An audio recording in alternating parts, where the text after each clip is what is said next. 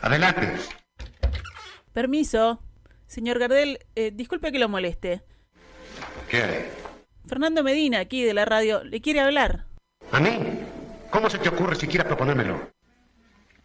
¿Es imprescindible recibirle? Y bueno, sí, es por el programa de esta noche, ¿vio? Está bien hacerlo pasar. Muchas gracias. Permiso.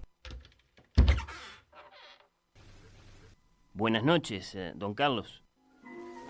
¿Qué ocurre? Tengo poco tiempo que perder. No, bueno, yo no le voy a sacar eh, mucho tiempo. Usted sabe que estamos, bueno, armando el programa este que le vamos a, a dedicar a usted. ¿Todavía? Sí, todavía, está bien. Eh, bueno, don Carlos, yo tengo una hija de un año, ¿qué quiere que haga? No, hoy no puede hacer mucho, le confieso. Pero yo le molesto por lo siguiente, vea, resulta que Rafael Mandresi, que es uno de los invitados estelares eh, que tiene el programa, bueno, eh, a última hora no quiere participar. Era normal. ¿Le parece? Se había comprometido, yo lo veía de lo más entusiasmado, le iba a enmendar la plana a Felipe Piña, que dice que usted nació en Toulouse. Teníamos todo listo. Y bien, Y yo qué sé, ahora dice que no quiere, dice que a él de todos modos le gusta mucho más el polaco. Y la cosa es que sería una tremenda lástima, me parece un verdadero desastre. para usted. No, para la radio, para esta casa. Está bien, sí, para mí, yo soy el que viene jodiendo con esto del programa especial hace varios días, es verdad. Eh, pero yo qué sé, capaz que Emiliano se enoja todavía conmigo si no está Mandresi. A él no le gustan estas contingencias, ponemos el nombre en la promo, después el tipo no está, no sé, no, no, no, no me quiero ni imaginar. Pero, don Carlos, eh, la cosa es que por lo que percibí del tono de Rafael, a mí me parecía que si lo motivábamos un poquito, bueno, capaz que agarraba. Entonces yo le dije incluso, capaz que ah, hablamos con la gente de Bosch y compañía, a ver si mm, no le pueden poner canillas con iniciales como tenía Francisco Canaro. Eh, me dijo que no, que no, así con, con su tono sentencioso. Dice, no, no, no. Efectivo, dice. Efectivo. Y bueno, ah, yo tenía, ahí tengo unos mangos, pero es 24, fin de mes, no sé. ¿Cuánto falta? Eh, eh, 50 lucas. Está bien. Yo las daré. Muchas gracias, don Carlos. Muy, muy, muy agradecido. Muchas gracias. Yo lo hago simplemente para evitar el descrédito de mi casa. ¿Entendido? Sí, sí, entendido, entendido. Muy, muy, muy apreciado, de verdad. 50 mil.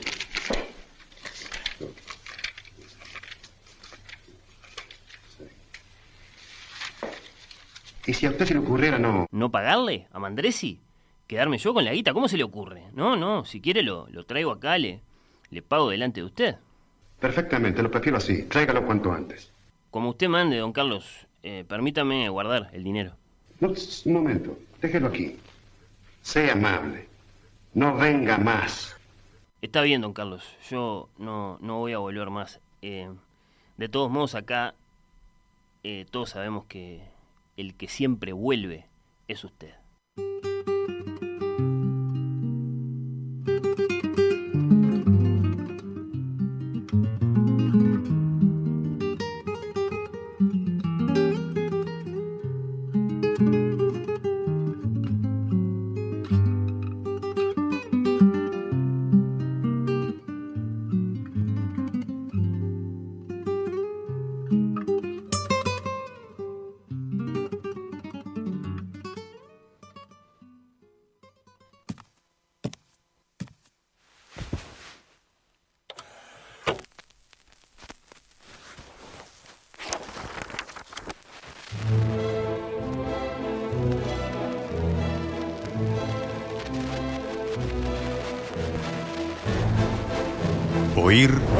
Los ojos. Me acerqué a tu ventana a contemplar los lazos que tramaba el destino. La verdad es mentira, la mentira es lo cierto. Un programa Entré a un café que estaba cerca de una iglesia. Me senté a una mesa del fondo y pensé en mi vida. bajo los efectos de la lectura.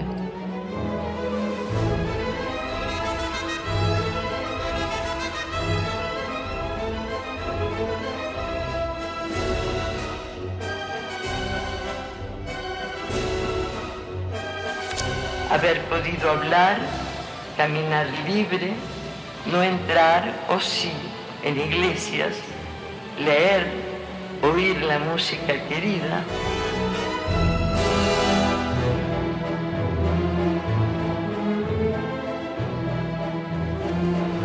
Miembros de la orquesta. Natalia Mardero, Lucía Campanella, Yara López, Emanuel Bremerman, Majo Borges y Candela Stewart. Gracias.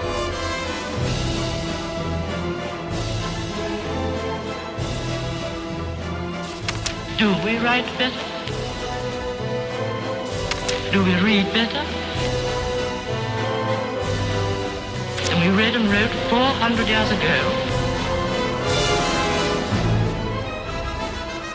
Artistas invitadas, Las Karamazov. Somos, somos este encuentro desde tiempos y espacios distintos, una anulación de esos tiempos y esos espacios, y, y eso es siempre la, la palabra y la, y la poesía. En el atril del director, Fernando Medina.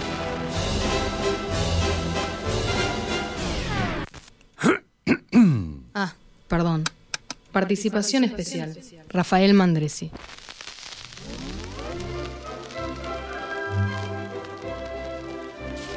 A veces en las tardes una cara nos mira desde el fondo de un espejo. El arte debe ser como ese espejo que nos revela nuestra propia cara. Oír con los ojos. Un programa Para mí el acto de escribir tiene mucho de... Es un acto de amor. Como dice Onetti, Y al pie de la letra, un acto de amor.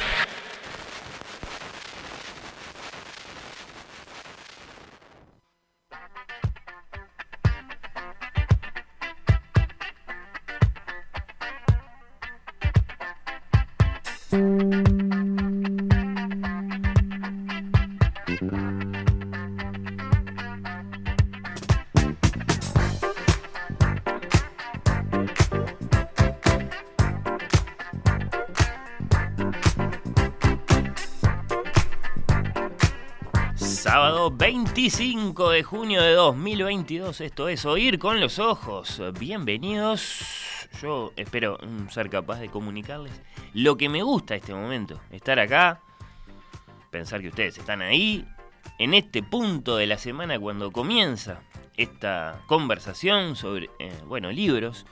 Y música, si es que son esos nuestros asuntos, eh, no lo sé, siempre me permito dudar un poco, seguramente nuestro verdadero asunto sea otro, en lo profundo sea, no sé, el frío polar. Este es eh, nuestro primer programa del invierno. Tal vez nuestro asunto sea, yo qué sé, la cultura y la política, ¿no? La intervención de Villa Española, yo creo que sí, ¿eh? que de algún modo ese es nuestro asunto, pero no, no al menos en apariencia. En apariencia nuestro tema es otro, nuestros temas son otros. Hoy vienen Rafael Mandresi y Emanuele Bremerman que prometen grandes conversaciones. Y lo cierto es que acá estamos nosotros en el día después de San Juan, o mejor dicho, en el día después de San Carlos. Y el arranque del programa, hablando de San Carlos, de la santidad de Carlos, de Carlos, bueno, insisto, eh, al menos en apariencia. No es imposible que en lo profundo, me digo a mí mismo, nuestro tema sea en realidad, yo qué sé, tampoco el frío polar, no, no, no. En lo profundo, no sé, la pregunta que interroga, ¿para qué todo esto? ¿Para qué la comunicación? ¿Para qué el arte? ¿Para qué estos vanos entretenimientos? No sé, me parece que tal vez en lo profundo ese sea el tema de este programa, salvo que no tenemos nada para decir al respecto. Entonces, bueno, en apariencia nos quedamos con los asuntos que proponemos y que nos ocupan a lo largo de estas tres horas. Bueno, no lo sé, ¿eh? no lo sé, no lo sé, no, no, no. no, no quieran averiguar más nada al respecto. Nuestro asunto en el arranque del programa va a tener que ver, sí, entonces, con la santidad de Carlos, con San Carlos, con Carlos, con Don Carlos. Y hay un desasosiego bien conocido, una cansada cuestión que hoy sí, hoy sí, siempre nos negamos un poco, siempre decimos, bueno, pero ese no es el tema, esa no es la parte importante de esta historia. Eso no es lo que deberíamos, bueno, anteponer, deberíamos pensar en otras cosas. Que yo, bueno, hoy vamos a ir hacia ahí, justamente, hacia, hacia ese lugar mm, que en principio, bueno, nos parece que debería quedar de lado, yo qué sé, no sé. Esa cansada cuestión, eh, sí, nos va a ocupar por lo menos la primera hora del programa. Hay un, hay un desasosiego que yo quiero compartir con ustedes, así que sí. Adelante entonces, por favor, querido Daniel Rey, con este Oír con los Ojos inaugural del invierno en 25 de junio en Radio Mundo y hasta las 2 de la tarde.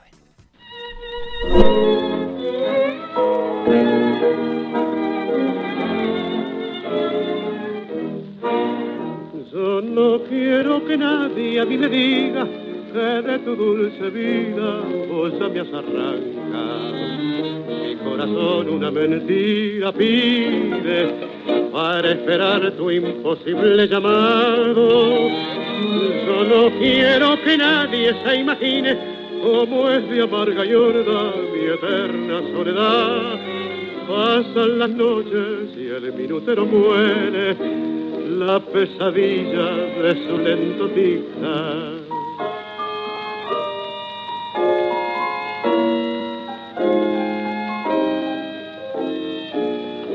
En la doliente sombra de su cuarto al esperar sus pasos que quizás lo volverán. A veces me parece que ellos detienen su andar sin atreverse luego a entrar pero no hay nadie y ella no viene. Es un fantasma que crea mi ilusión y que al desvanecerse va dejando su visión cenizas en mi corazón. En la platea de Bueno, atención porque lo voy a preguntar redondamente y quiero que se prendan. Quiero que, bueno, digan lo que tienen para decir. ¿Nos importa o no nos importa? En el fondo, ¿dónde nació Gardel? ¿Qué dicen? ¿Qué opinan? Siempre hay uno que dice, bueno, lo importante no es si Gardel ha nacido en Tacuarembó o ha nacido en Toulouse, lo importante es que se trata de un gran artista, lo importante es todo lo que nos dejó. Después hay otro que sí, que inmediatamente responde, bueno, sí, pero es uruguayo, ¿no?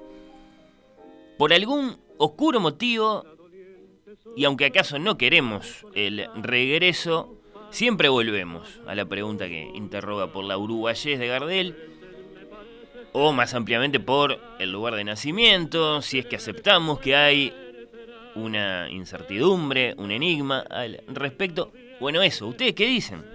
Si es que dicen algo y como para tomar una pequeñísima muestra, en definitiva, ¿no? ¿Nos importa o no nos importa dónde nació Gardel? ¿Les importa a ustedes? ¿No les importa? 091 5252 52 nos importa, grita de inmediato Carolina, aunque lo neguemos. Y bueno, sí, un poco de eso hay. A veces nos sale decir, bueno, ¿no? Pensemos en Gardel de otro modo, que no, bueno, eh, pensando en las páginas que cuentan su vida, pensemos en sus canciones, en su arte, en su legado, pero habría que ver si nos importa o si no nos importa. 091-525252 es nuestro contacto vía WhatsApp. Estamos en Twitter, estamos en Instagram, recibimos mensajes por esas vías también. Y quiero que me cuenten eso, si les importa, si no les importa, si tienen alguna opinión al respecto, porque Sé que muchos de ustedes son lectores de los muchísimos libros que se han escrito al respecto de los dos lados del plata, por cierto, y con grandísimo choque de opiniones en este asunto. Así que bueno, voy a estar muy atento, ya, estoy muy, atento, ya están escribiendo. Nació en Uruguay, pero en sentimiento fue argentino, dice, opinando ya eh, Germán. Eh, es una de las es una de las eh, respuestas más clásicas, ¿no? Aceptamos que su patria fue Buenos Aires, más allá de cuál haya sido su lugar de nacimiento, en fin.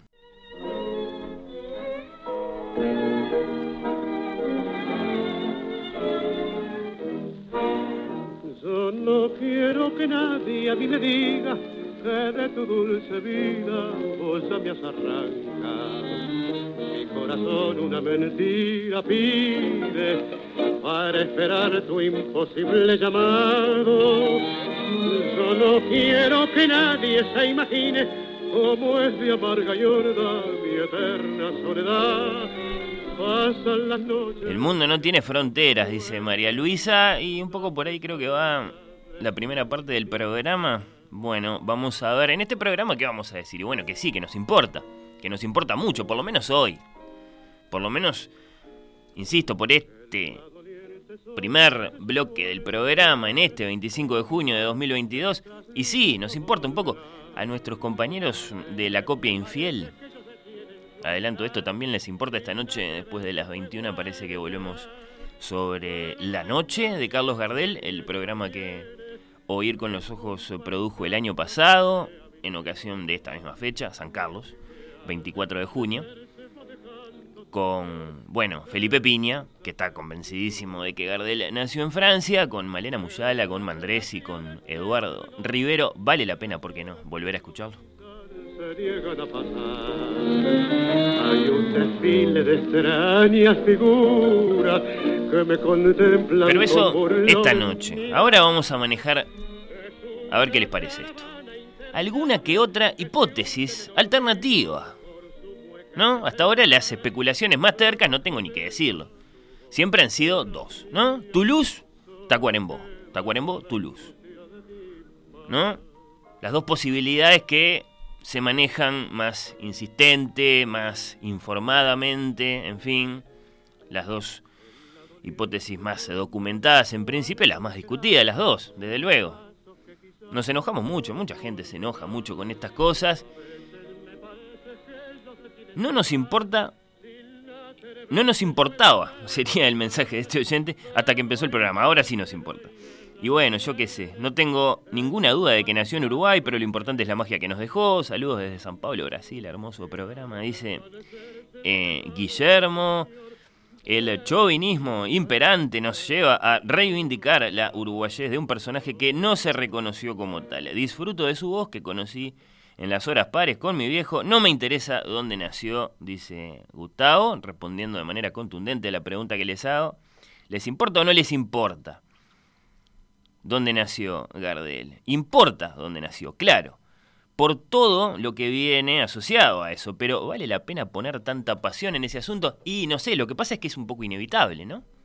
Es un poco inevitable eh, que aparezcan las discusiones, los libros, las conversaciones después en la radio. Y yo decía, ¿qué pasa si nos permitimos, nos consentimos manejar alguna que otra hipótesis alternativa? ¿No? Y si ¿Qué pasa si en esa incertidumbre, en esa oscuridad, en esa página perdida, existieran otras posibilidades? Manejemos al menos, a ver, a ver si me lo, si me lo consienten, si me lo permiten. Manejemos al menos otros tres lugares, que son también otros tres momentos para pensar en el nacimiento de Carlos Gardel. En primer término, voy a proponer, atención, ¿eh? En primer término, voy a proponer que Gardel, el cantor, no nació en Toulouse, no nació en Tacuarembó. Voy a proponer que Gardel no nació tampoco, cuidado, ¿eh? En 1880 y tantos, ni 90 y tantos. En primer término, voy a proponer que Gardel nació en la China, en el siglo VIII.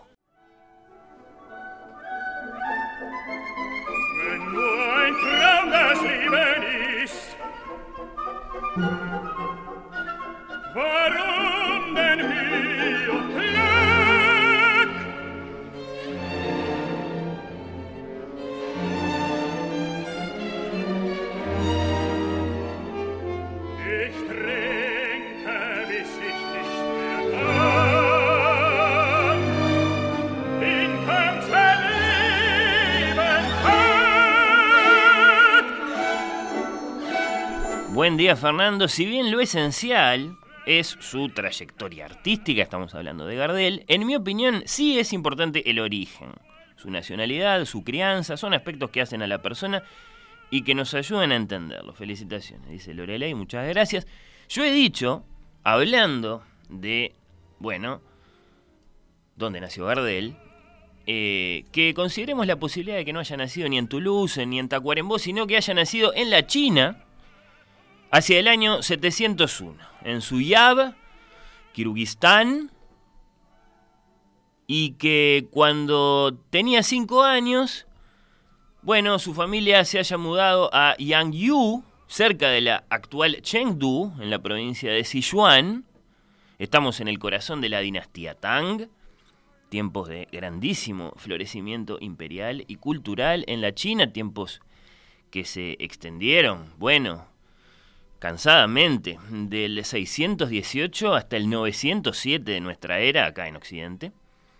Allá nació Carlos, que muy pronto en Yangyu se familiarizó con el pensamiento confuciano y taoísta y muy pronto también con otra filosofía, el atorrantismo. Carlos fue primero calavera, después aceptó un cargo en la administración de Xuanzong, después lo echaron, después cerró por los caminos como un paria que el destino se empeñó en deshacer, y por último se murió, que es lo que en general uno deja para el final de su vida. Cuentan que lo vieron caer en las aguas profundas del río Yangtze, en Shanghái, intentando abrazar el reflejo de la luna en las aguas del río.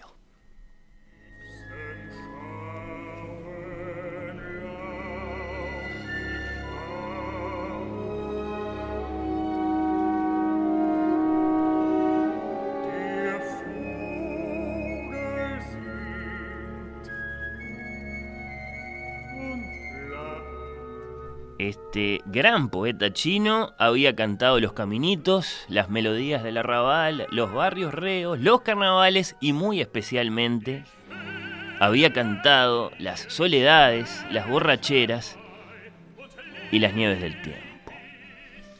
Sus ojos se cerraron, dicen, hacia el 762, cuentan, insisto, que lo vieron salir de paseo con su barquito y que, acaso porque había bebido, eso no lo podemos confirmar, bueno, eh, sintió que podía abrazar a la luna que se reflejaba en las aguas del río por el que navegaba, el Yangtze, y que se cayó y se ahogó, en fin. Eh, su lápida podría decir, se mamaba así, se mamaba, se mamaba bien mamado para no pensar. Voy a leer a continuación la letra de uno de los tangos de Carlos, es el tango que estamos escuchando, en versión del tenor Jonas Kaufmann. Si la vida es solo un sueño, ¿para qué entonces el esfuerzo y la pena? Yo bebo hasta que ya no puedo más. Todo el querido día y cuando ya no puedo beber más, porque el gaznate y el alma están llenos, entonces camino vacilante hasta mi puerta y ahí duermo maravillosamente. ¿Qué oigo al despertarme? Escuchen un pájaro que canta en el árbol. Le pregunto al pájaro si ya es primavera. Para mí es como un sueño. El pájaro responde parloteando, sí, la primavera ya ha llegado, ha venido por la noche. Con el asombro más profundo, escucho esto, el pájaro canta, ríe, me responde, entonces me lleno nuevamente la copa porque ahora puedo. Y la vacío hasta el final, y canto hasta que la luna brilla en el oscuro firmamento, y cuando ya no puedo cantar más, me duermo otra vez. ¿Qué me importa a mí si ya llegó la primavera o no? Déjenme estar borracho.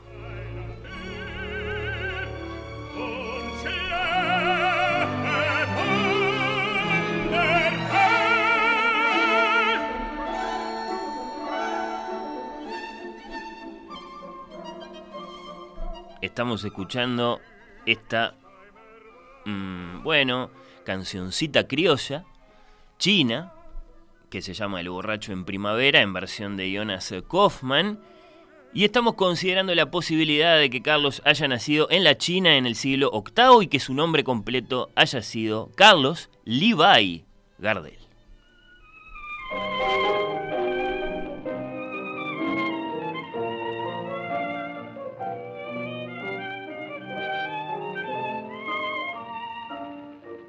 20 abriles daba yo y ya deseaba recorrer el mundo que me ilusionó.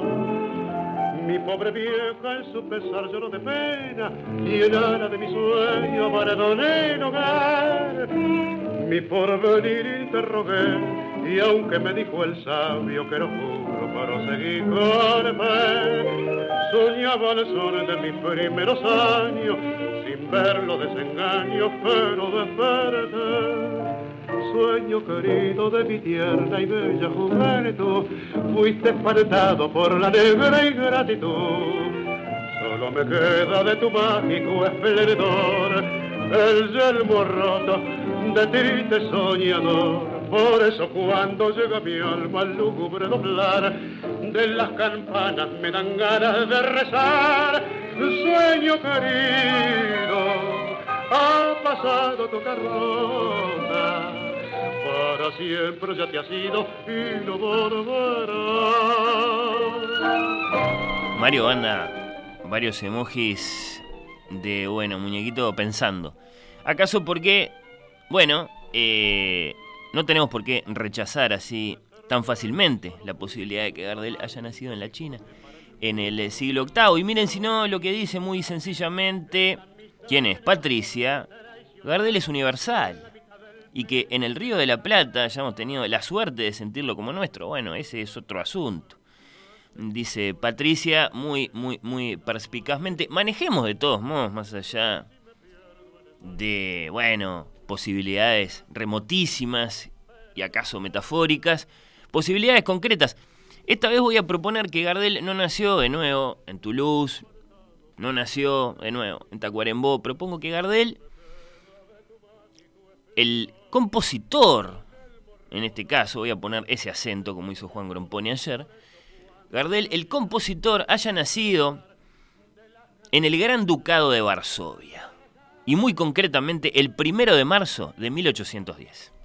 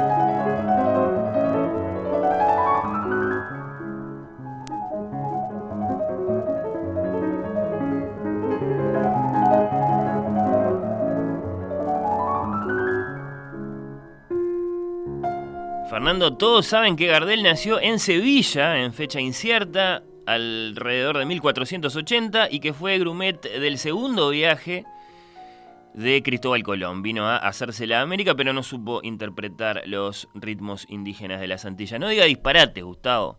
No piense que estamos jugando acá en este programa.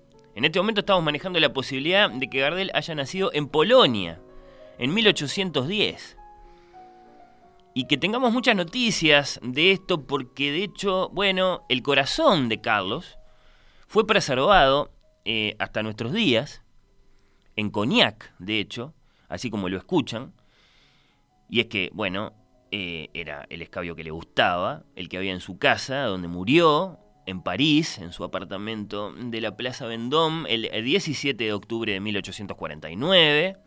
Esta es una muerte trágica y precoz, como muy bien, muy mitológicamente anotó Mandresi ayer en la tertulia cuando tenía 39 años. Muerte trágica y precoz. Sí, sí, sí, sí, sí. Estamos...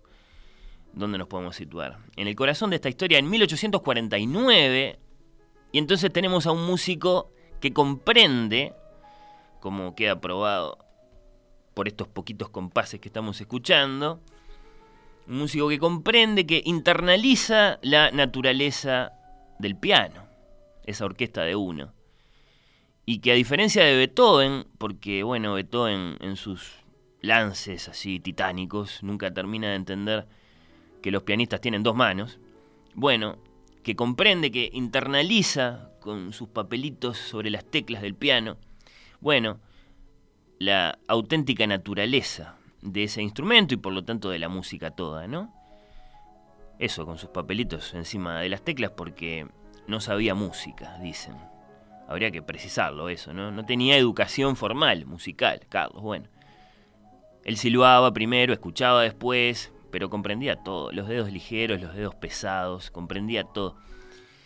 Este es el amante de Amantina Aurora Lucille Dupin, quizá la escritora más famosa del siglo XIX, aquella extraordinaria mujer que escribía unos libros que no eran muy buenos, pero que se había construido una personalidad de esas bien fascinantes, ¿no? Con sus trajes y sus peinados marcadamente masculinos, que fumaba, las mujeres no fumaban en el siglo XIX, por lo menos no en público, y que muy especialmente, bueno, había construido un gran nombre para ella, ¿no? Se había puesto Jorge, se había puesto Georges, Georges Sand.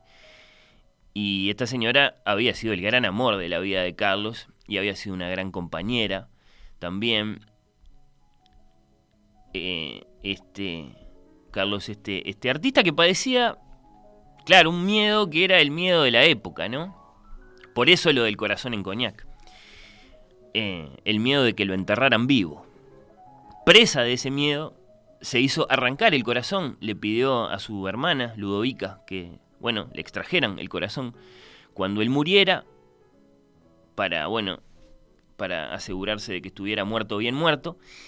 El órgano fue guardado en un recipiente de cristal, eh, bañado en coñac y enterrado prolijamente en la, en la cripta de la iglesia de la Santa Cruz en Varsovia. Hay que decir que el cuerpo de Carlos no está en Polonia, sino en Francia, en Perlagés, en París, no lejos del cuerpo, bueno, de Marcel Proust o del de Oscar Wilde, eh, tantos otros, ¿no? Edith Piaf, toda esa gente, bueno. Y que entonces lo que tenemos acá es un gran gesto romántico, ¿no? Por miedo a ser enterrado vivo, se hizo arrancar el corazón, ¿no?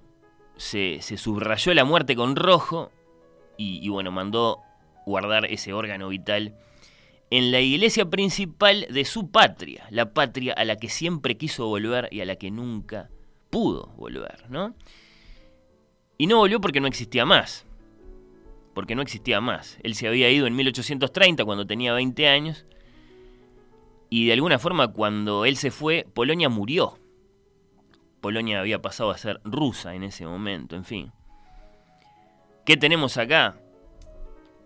En esta otra identidad de Carlos y bueno, la dulzura de la ópera italiana, el ataque romántico, la nostalgia del folclore polaco, eh, todo eso que nos ha dejado este gran símbolo popular, este gran melodista, este compositor sentimental que también de alguna forma ha sido Carlos, que también de alguna forma ha sido Carlos Federico Gardel.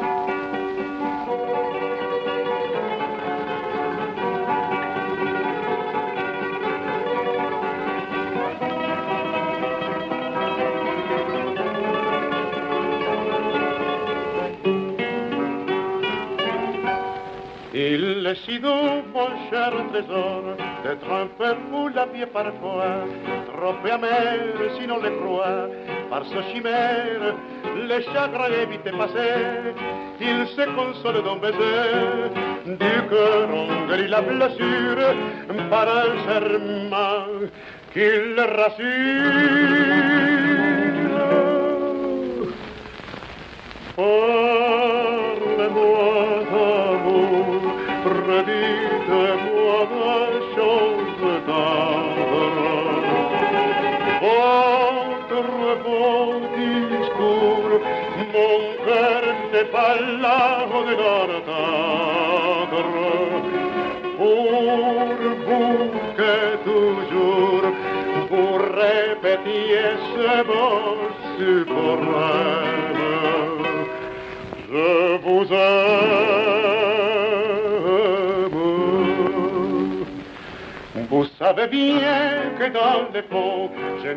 rien, mais c'est Lo veo, dicen desde la audiencia, a Gardel tomando mate al pie de la gran muralla. ¿Le gustó a este oyente la, la posibilidad de que Gardel haya nacido en la China? Lo veo cantando muralla abajo, dice. Sí, me gusta, me gusta. Eh, y sin embargo, consideramos una posibilidad más. A mí me gusta la, la posibilidad de que haya nacido en la China en el siglo VIII, en plena dinastía Tang. Me gusta la posibilidad de que haya nacido en Polonia y de que haya sido, en realidad, en otra de sus vidas, el más grande de los músicos románticos. Pero no dejaría de considerar una posibilidad más.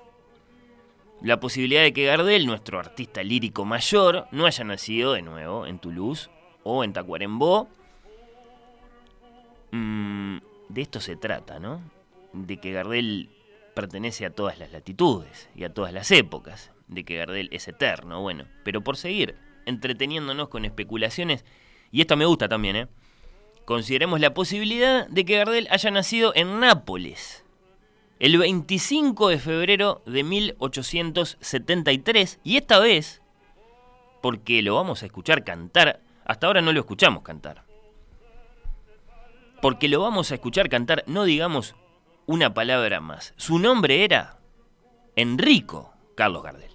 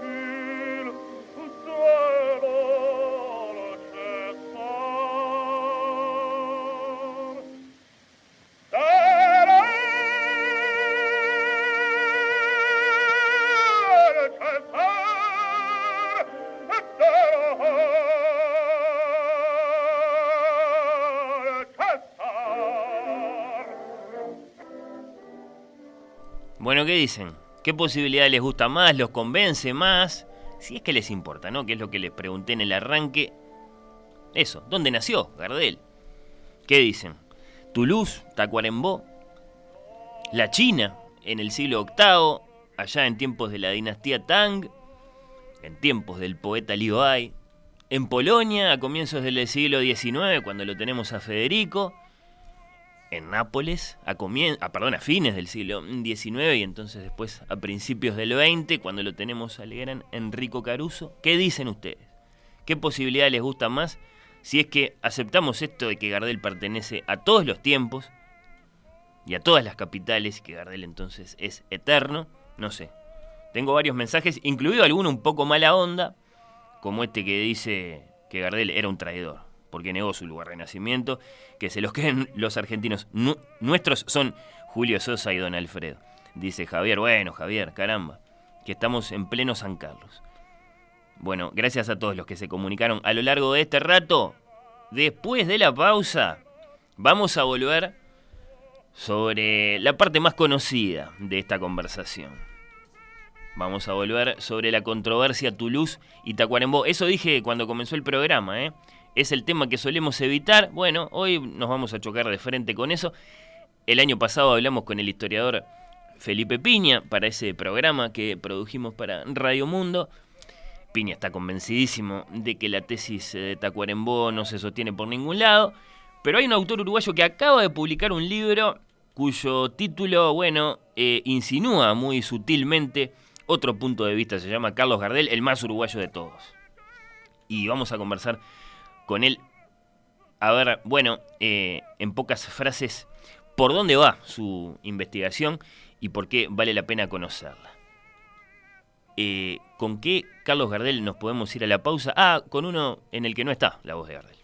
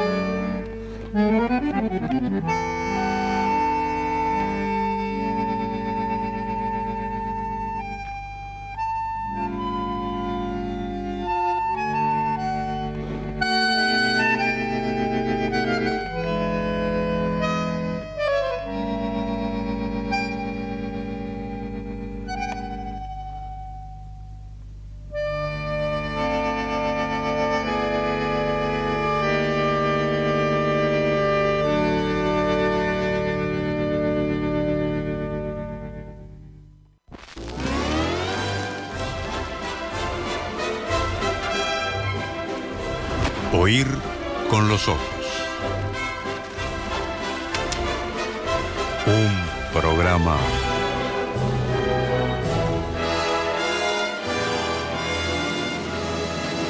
bajo los efectos de la lectura.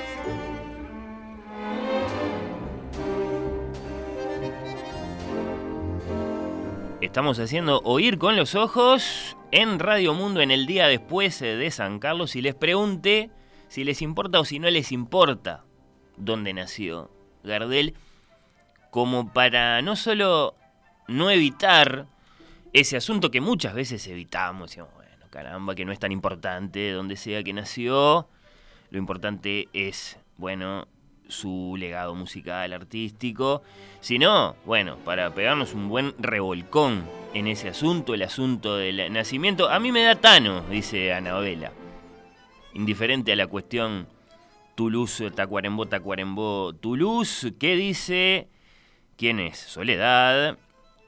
Me encanta escuchar a Gardel y aún más lindo en la mañana tomando un café. Pero confieso que el asunto de su nacionalidad me es bastante indiferente. A esta altura, su reconocimiento es bastante universal y me parece más lindo que sea así. Disputarlo entre países. Me parece que si su música conmueve a personas en distintos países, la nacionalidad no debe ser tan importante y nos manda un abrazo. Muchas gracias. Gardel, grita Beatriz, nació en Tacuarembó. Confío en quienes han investigado seriamente sobre el tema. Bueno, pero ahí habría que ver qué tan poco seriamente investigaron del otro lado. Yo qué sé, es un producto uruguayo de alcance internacional. Nuestro país es pequeño, pero de aquí se han exportado algunos muy buenos productos, como es el caso de Gardel, dice orgullosamente esta, bueno, querida eh, radio escucha, viva la radio, grita para eh, finalizar. Eh, Gustavo ahora tira la tesis de que en realidad eh, Carlos se llamara Alfredo en otra de sus eh, vidas y que bueno haya cantado Adagio a mi país como una reivindicación de su uruguayés secreta, ¿no? Y velada, en fin, en fin, en fin. El año pasado, lo comentaba, hace un rato, produjimos un programa para Radio Mundo desde Oír con los Ojos, la noche de Carlos Gardel, y en esa oportunidad conversamos con el historiador argentino Felipe Piña, que le dedicó a Gardel un gran trabajo biográfico titulado sucinta y contundentemente Gardel, publicado por editorial Planeta en Buenos Aires. Piña, bueno, tiene su opinión respecto del lugar de nacimiento de Gardel era una pregunta inevitable en ese diálogo. De noche, en la copia infiel, si así lo desean, van a poder escuchar esta entrevista, eh, bueno, de punta a punta. A manera de adelanto, este pedacito, el pedacito en cuestión. Para no ignorar, digamos, el, elefante en la conversación, eh, en tu libro vos afirmás que a propósito del nacimiento, ¿no? Hablábamos del, 11 de diciembre, eh, del nacimiento de Gardel, no hay una controversia real, sino que lo que hay es una especie de gran malentendido, ¿es así? Exactamente, sí, un gran malentendido que, que tiene que ver con un trámite este, de nacionalización en un contexto de país complejo, porque la Argentina estaba muy reticente a nacionalizar a la gente después de la semana trágica y los hechos que habían ocurrido con, con los anarquistas y demás, y entonces resultaba más sencillo para alguien que había nacido en Francia como Gardel hacerse un, un, documento con un certificado uruguayo, él tenía muchos amigos en el consulado uruguayo, y bueno, y entonces le resultó más fácil sacar ese certificado, que es un certificado eh, de una duración de un año, para luego tramitar la nacionalidad argentina, ¿no? Finalmente. Este, pero yo la verdad que no le doy mucha importancia ¿no? en el libro. Me parece que, que no es tan determinante porque me gusta la frase que, que él usaba, este, que nací en Buenos Aires a los dos años y medio, ¿no? En el sentido de que un poco la vida comienza ahí, y después es un, es un hombre, como bien empezaste la charla, claramente rioplatense, ¿no? Es una persona que ama Montevideo, ama Buenos Aires, tiene amigos en las dos orillas, había decidido construir su casa en Carrasco, ¿no? Que la verdad que sería una pena que este detalle este, enturbie el, el amor que le tienen los dos pueblos a Carlos Gardel, ¿no? Sin duda, y es cierto que en tu libro, digamos, bueno, a vos te cierra todo, le dedicas, digamos, capítulos muy, muy tranquilos y, sencillos. No obstante eso, capaz que ya te pasó, el libro ya tiene algunos meses en las librerías. Eh, bueno, recibir alguna clase de, lance de este lado del río, con alguna crítica, con alguna protesta, ¿te pasó? No, la verdad que no, ¿sabes ah, no? bueno. Eh, no, no, para nada. Y las charlas que tuve con, con varias radios uruguayas, este, lo hemos hablado, en algunos casos este, hemos eh, argumentado de ambos lados con mucho respeto, porque yo creo que el libro es muy respetuoso y que de ninguna manera busca la pelea ni ni este, afirmaciones que no tengan alguna alguna comprobación documental, como tiene que ser, ¿no? Este, y, ahí empieza y termina todo para mí, ¿no? Este, y, como te digo, me parece que es una pena que este tema nos divida, siendo las dos principales naciones junto con Colombia gardelianas del mundo, ¿no? me parece más interesante honrar la memoria de Carlos y, este, recordarlo por el, enorme artista que, que fue y sigue siendo, ¿no?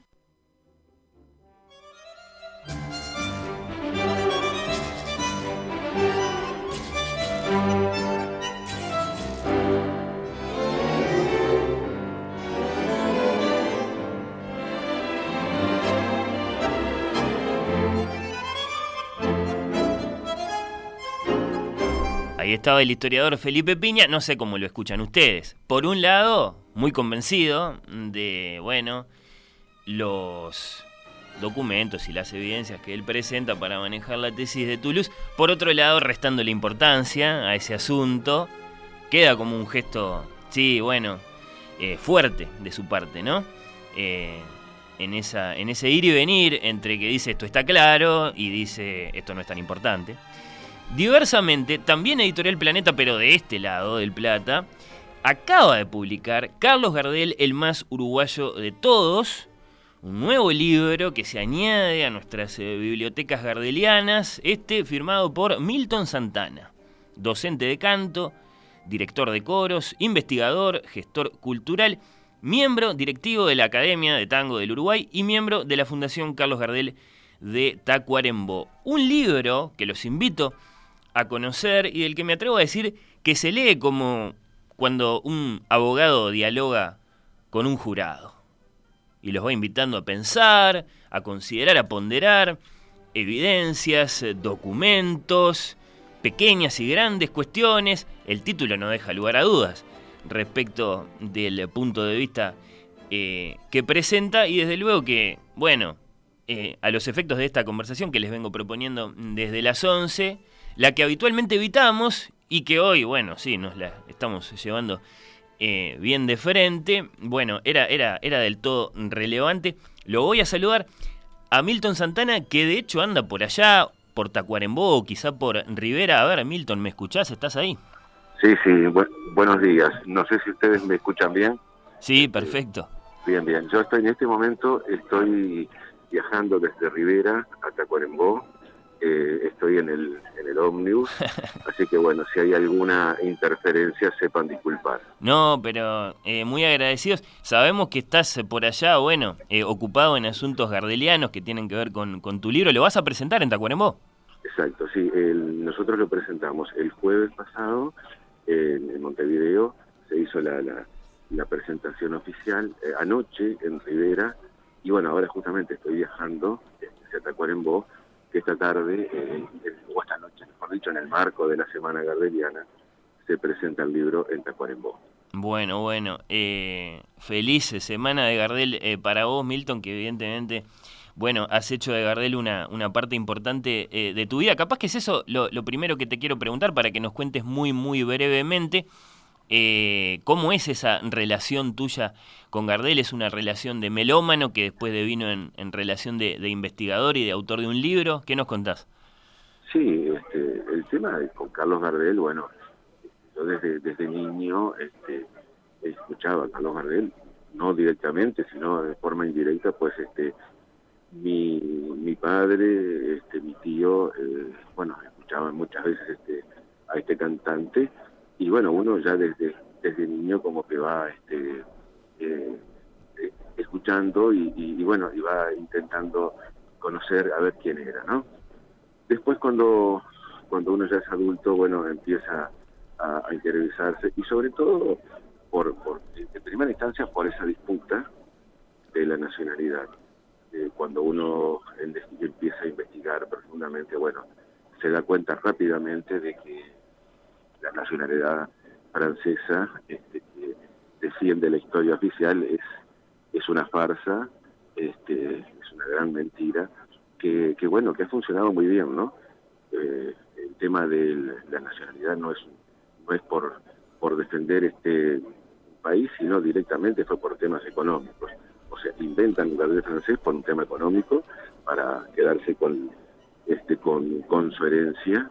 Este, y bueno, eso ocasiona de que durante muchas décadas el público argentino, el público este, de distintas partes del mundo y también y también el público uruguayo aceptó a pie juntillas de que bueno de que Gardel realmente era francés.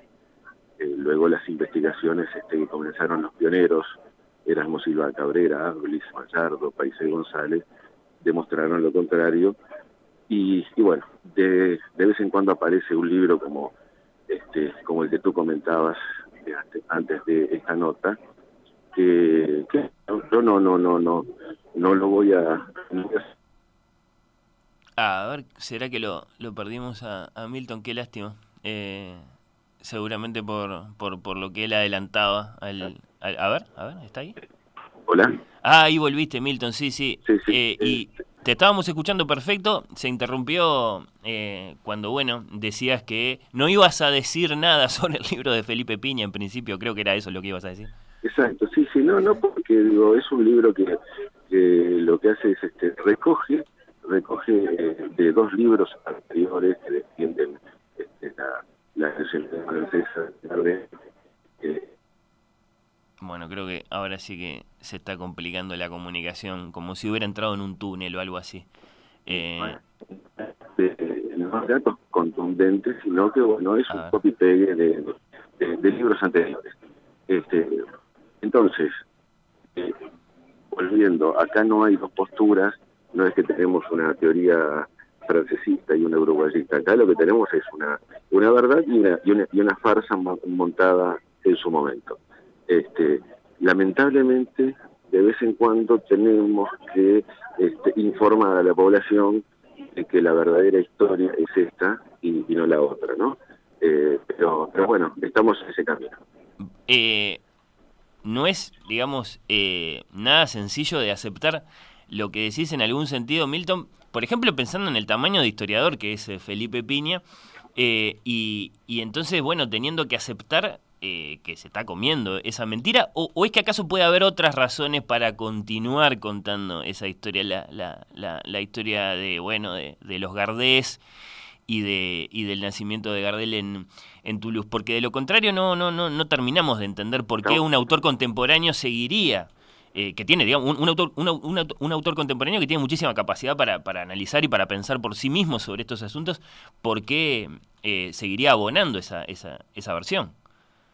Claro, el tema es que, a ver, hay un grupo de argentinos que sigue defendiendo a ultranza esta, esta historia, eh, y bueno, este, como él bien lo dice, hay que informar a las nuevas generaciones este, de, la historia de este Gardel francés.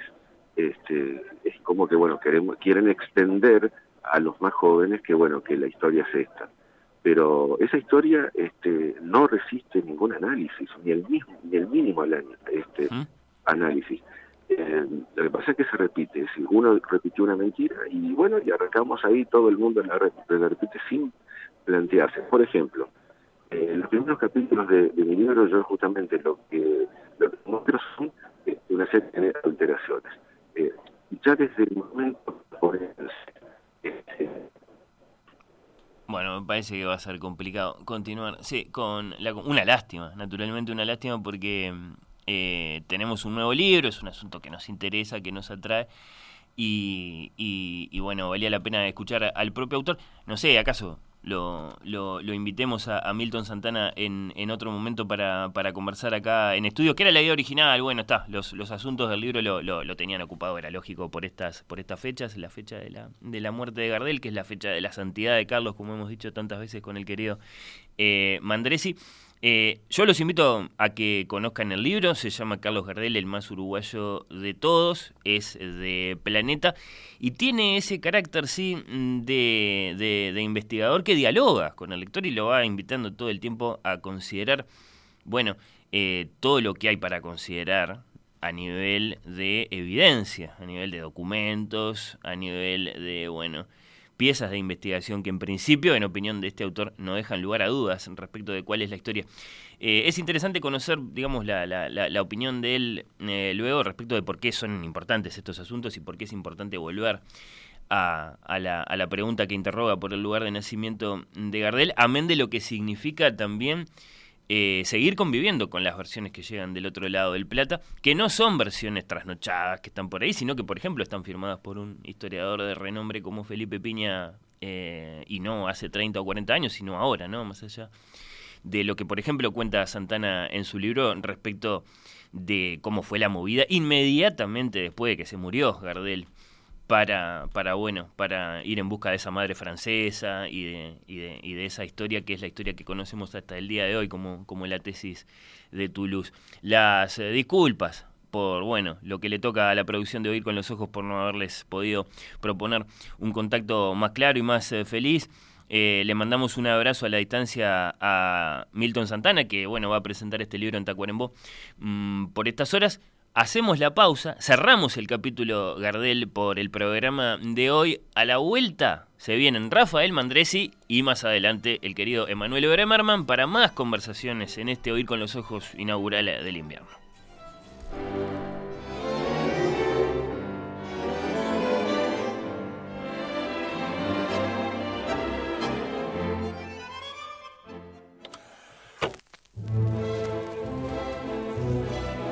Oír con los ojos.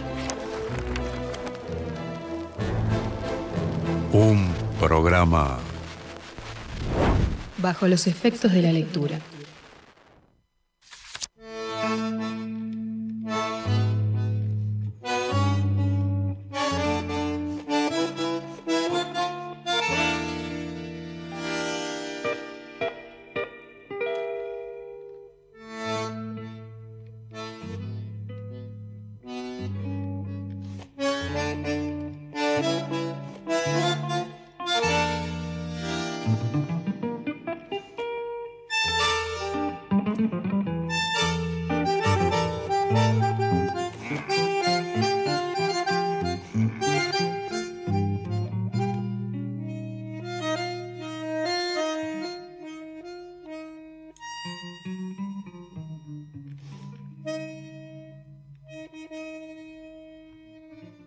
Esto es como en los dramas de Wagner. Este fuelle ya les adelanta desde el punto de vista de los nombres y las emociones, qué es lo que se viene en este programa. Hay como un leitmotiv ahí, como una asociación absolutamente indudable entre música y conversación. Y lo que voy a hacer, eh, en parte esta vez porque de algún modo lo propone eh, el tema, que nos ocupa en estos minutos, eh, les voy a cambiar la pregunta. Les voy a cambiar la pregunta. esta sería si importa o no la vida de un artista. cuando vamos a considerar la obra, ¿no? Eh, hay quejas que son conocidas y que solemos repasar en este programa. La queja que dice, no, bueno, lo que importa no es la vida del artista, sino el contexto socioeconómico en el que fue producida una obra, a los efectos de aproximarse a esa obra. Otro dice, no, nada fuera del texto. Todo está en la propia obra, tampoco, entonces importa la vida en ese caso. Lo cierto es que si la vida de un artista, si la biografía de un artista es relevante a los efectos de aproximarse luego eh, a su obra, entonces hay que hablar de un cierto personaje y ese personaje es el protagonista de esta nueva entrega de El Último en aquel, la columna de Rafael Mandresi, que nos atiende desde Toulouse, no, desde París. ¿Cómo andas, querido? ¿Qué tal? ¿Cómo te va, Fernando? Bien, encantado de recibirte. Te escuchamos ayer en la tertulia, ya dijiste todo lo que tenías para decir sobre Carlos, ya pediste que le pongan el nombre de Carlos al puerto de Montevideo, nosotros nos sumamos a eso. Eh, ¿cómo, ¿Cómo te encontramos en este sábado? ¿Andás bien? Bien, muy bien. Eh, este, un poco contrariado. Este, porque, porque al comienzo del programa eh, de hoy constaté que estás volviendo a difundir la especie injuriosa de mi venalidad, que ando pidiendo 50 lucas para hacer este, intervenciones en programas y demás. Y por si fuera poco, también tengo entendido que va a volver a difundirse esa versión calumniosa esta noche. De modo que, este, en fin, lo que tengo para mí la integridad como un valor eh, central en mi proceder. Eh, en fin, me, me, entristece un poco que, que así como se difunde la especie de que Gardel nació en Toulouse, este, se difunda esta versión sobre mi, mi, afán de lucro. Lo peor de todo es que nunca te pagaron las 50 eh, las 50 lucas de las que se habla en esa pieza de teatro. No, bueno, queda, queda, queda claramente eh, desmentido que eso haya ocurrido así. Eh, como, como bueno, como fue difundido ¿sí? en, el, en el prólogo de ese programa La Noche de Carlos Gardel, del que se van a, ¿sí? a, poder volver a escuchar algunas partes esta noche. Eso, por otro lado, corre por cuenta de la copia infiel, que haciendo honor a su nombre no repite este programa tal cual salió al aire de 11 a 14, sino que hace lo que quiere allá en la noche de Radio Mundo. Muy otro es nuestro asunto en esta nueva entrega de El último Anaquel. Querido Rafael, yo decía, el primero de los biógrafos de artistas, quizá por lo menos uno de los más grandes, y allá en pleno Renacimiento, y mirá qué palabra acabo de usar. Sí, este, tiene, tiene sobre todo la pregunta este, que, planteabas, este, tiene, tiene mucho que ver con, todo lo que se ha discutido antes eh, sobre, sobre Gardel, cómo no va a tener importancia la vida de un artista si hace 50 años que estamos discutiendo sobre dónde nació Carlos Gardel, por ejemplo. Eh, y, el, el, tema y el libro, que en realidad son dos, dos libros, eh, es precisamente el de la vida de los artistas en, eh, no sé si es la primera, pero en todo caso sí la más importante de las obras dedicadas a eh, proponer una, serie, una colección de eh, biografías de, artistas. Y se trata de, un libro de Giorgio Vasari, eh, publicado en su primera edición en eh, la mitad exacta del siglo XVI, en 1550, con una segunda edición 18 años después, en 1568, y, eh, y, es muy interesante cotejar las dos ediciones y vamos a hablar de ese tema porque hay una serie de asuntos interesantísimos ahí, pero en todo caso, digamos, el, centro de, ese libro o de esos dos libros eh, son las biografías, son este, eh, cada capítulo, por decirlo así, es la vida de un artista. Eh, y su, autor entonces, como decía, es este, es este Giorgio Vasari. nacido en la ciudad de Arezzo en 1511 y eh, fallecido en Florencia en 1574. Eh, hablemos, si te parece, un poquito del individuo antes de llegar a, los libros, porque, porque tiene, este, una vez más, en este caso el autor también es muy importante en relación con, este, con estos libros. Por ejemplo, para hablar de, Eh, las, de, de las motivaciones que él tenía para escribir esas vidas, ¿no? Por ejemplo, eh, entre otras cosas, eh, bueno, es un, un tipo de origen humilde, de una familia humilde, este, que como, como es este, habitual en esa época, empieza su aprendizaje de manera muy precoz, es decir, muy joven, eh, se convierte en alumno de un muy destacado pintor de vitrales francés, instalado en Arezzo en ese, en ese periodo, llamado Guillaume de Marsillat, eh, Guillermo de Marsillat en, la, en, la, en, la, italianización del, del nombre. Eh, y, y, Marsillat lo, lo acoge como, como aprendiz eh, por recomendación de, un, de otro pintor muy famoso, Luca Signorelli, que era pariente de eh, la familia eh, Vasari. y después también muy joven, a los 16 años, forma parte del séquito del cardenal Silvio Pacerini cuando el cardenal se dirige a Florencia, es decir, eh, Vasari va a Florencia con el cardenal, eh, y este cardenal Pacerini era eh, el tutor de dos vástagos de eh, la casa Medici, Hipólito y Alessandro Medici. El primero se va a transformar en obispo y el segundo en duque. Y en ese momento el, el cardenal, cuando allí en Florencia, introduce a eh, Vasari en los círculos de la corte de los Medici.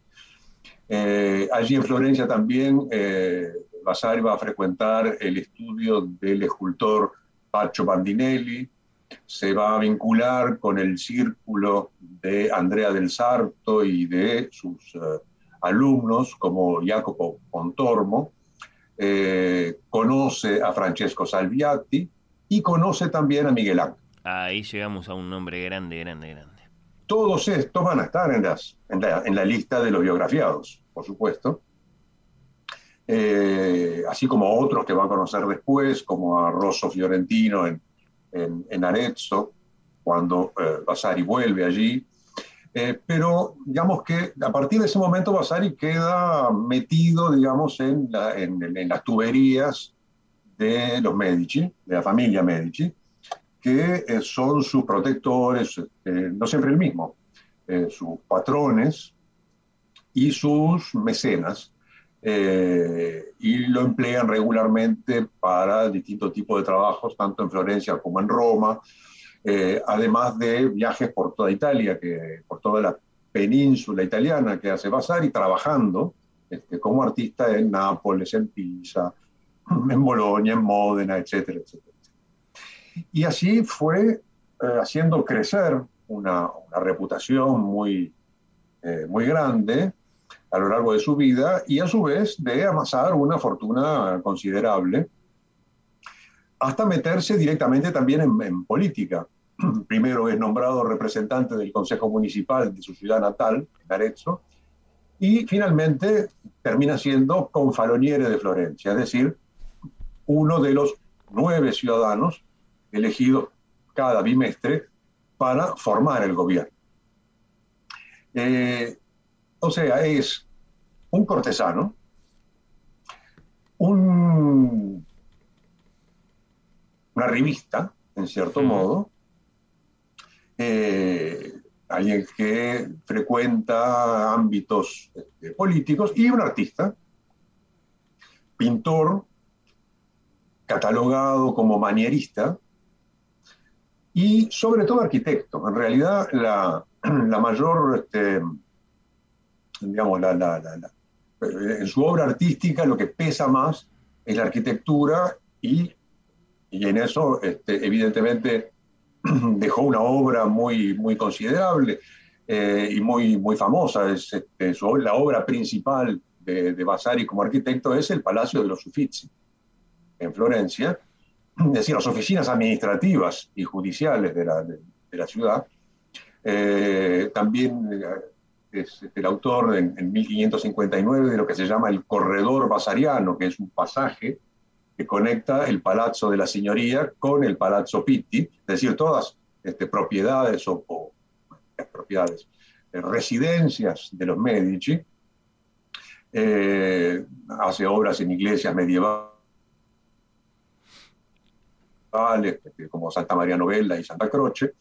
Eh, en Roma colabora en la construcción de la villa del Papa Julio III, que es la Villa Giulia, eh, que quizás este, conozcan este, oyentes que hayan estado por allí, que es un lugar absolutamente magnífico.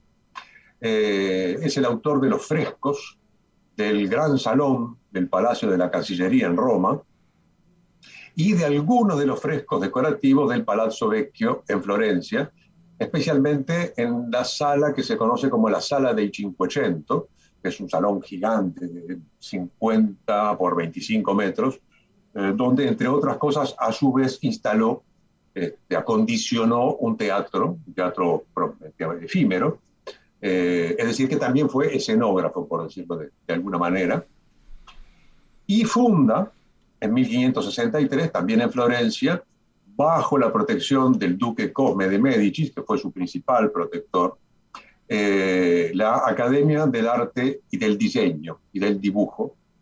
Eh, el dibujo concebido como la clave de todo arte, de cualquiera de las tres grandes ramas del arte eh, consideradas, es decir, pintura, escultura y arquitectura. Y en medio de todo eso, escribe, porque tenía una formación además también este, en letras, escribe este, este libro, que como decía se publica, su primera edición es en 1550, eh, y leo il titolo in, in, italiano, Le vite dei più eccellenti architetti, pittori e scultori italiani da Cimabue insino ai tempi nostri, descritte in lingua toscana. O sea, las vidas de los más excelentes arquitectos, pintores y escultores italianos desde Cimabue a nuestros días, escritas en lengua toscana. Y este también es un dato importante, no es un libro que se, que, que se publique en latín, sino en vulgar. Dos volúmenes, son tres partes divididas en dos volúmenes, un total de 994 páginas, en un formato en cuarto, dedicado a Cosme de Medici. Eh, y precedido, eh, antes de entrar en las biografías, por eh, un pequeño tratado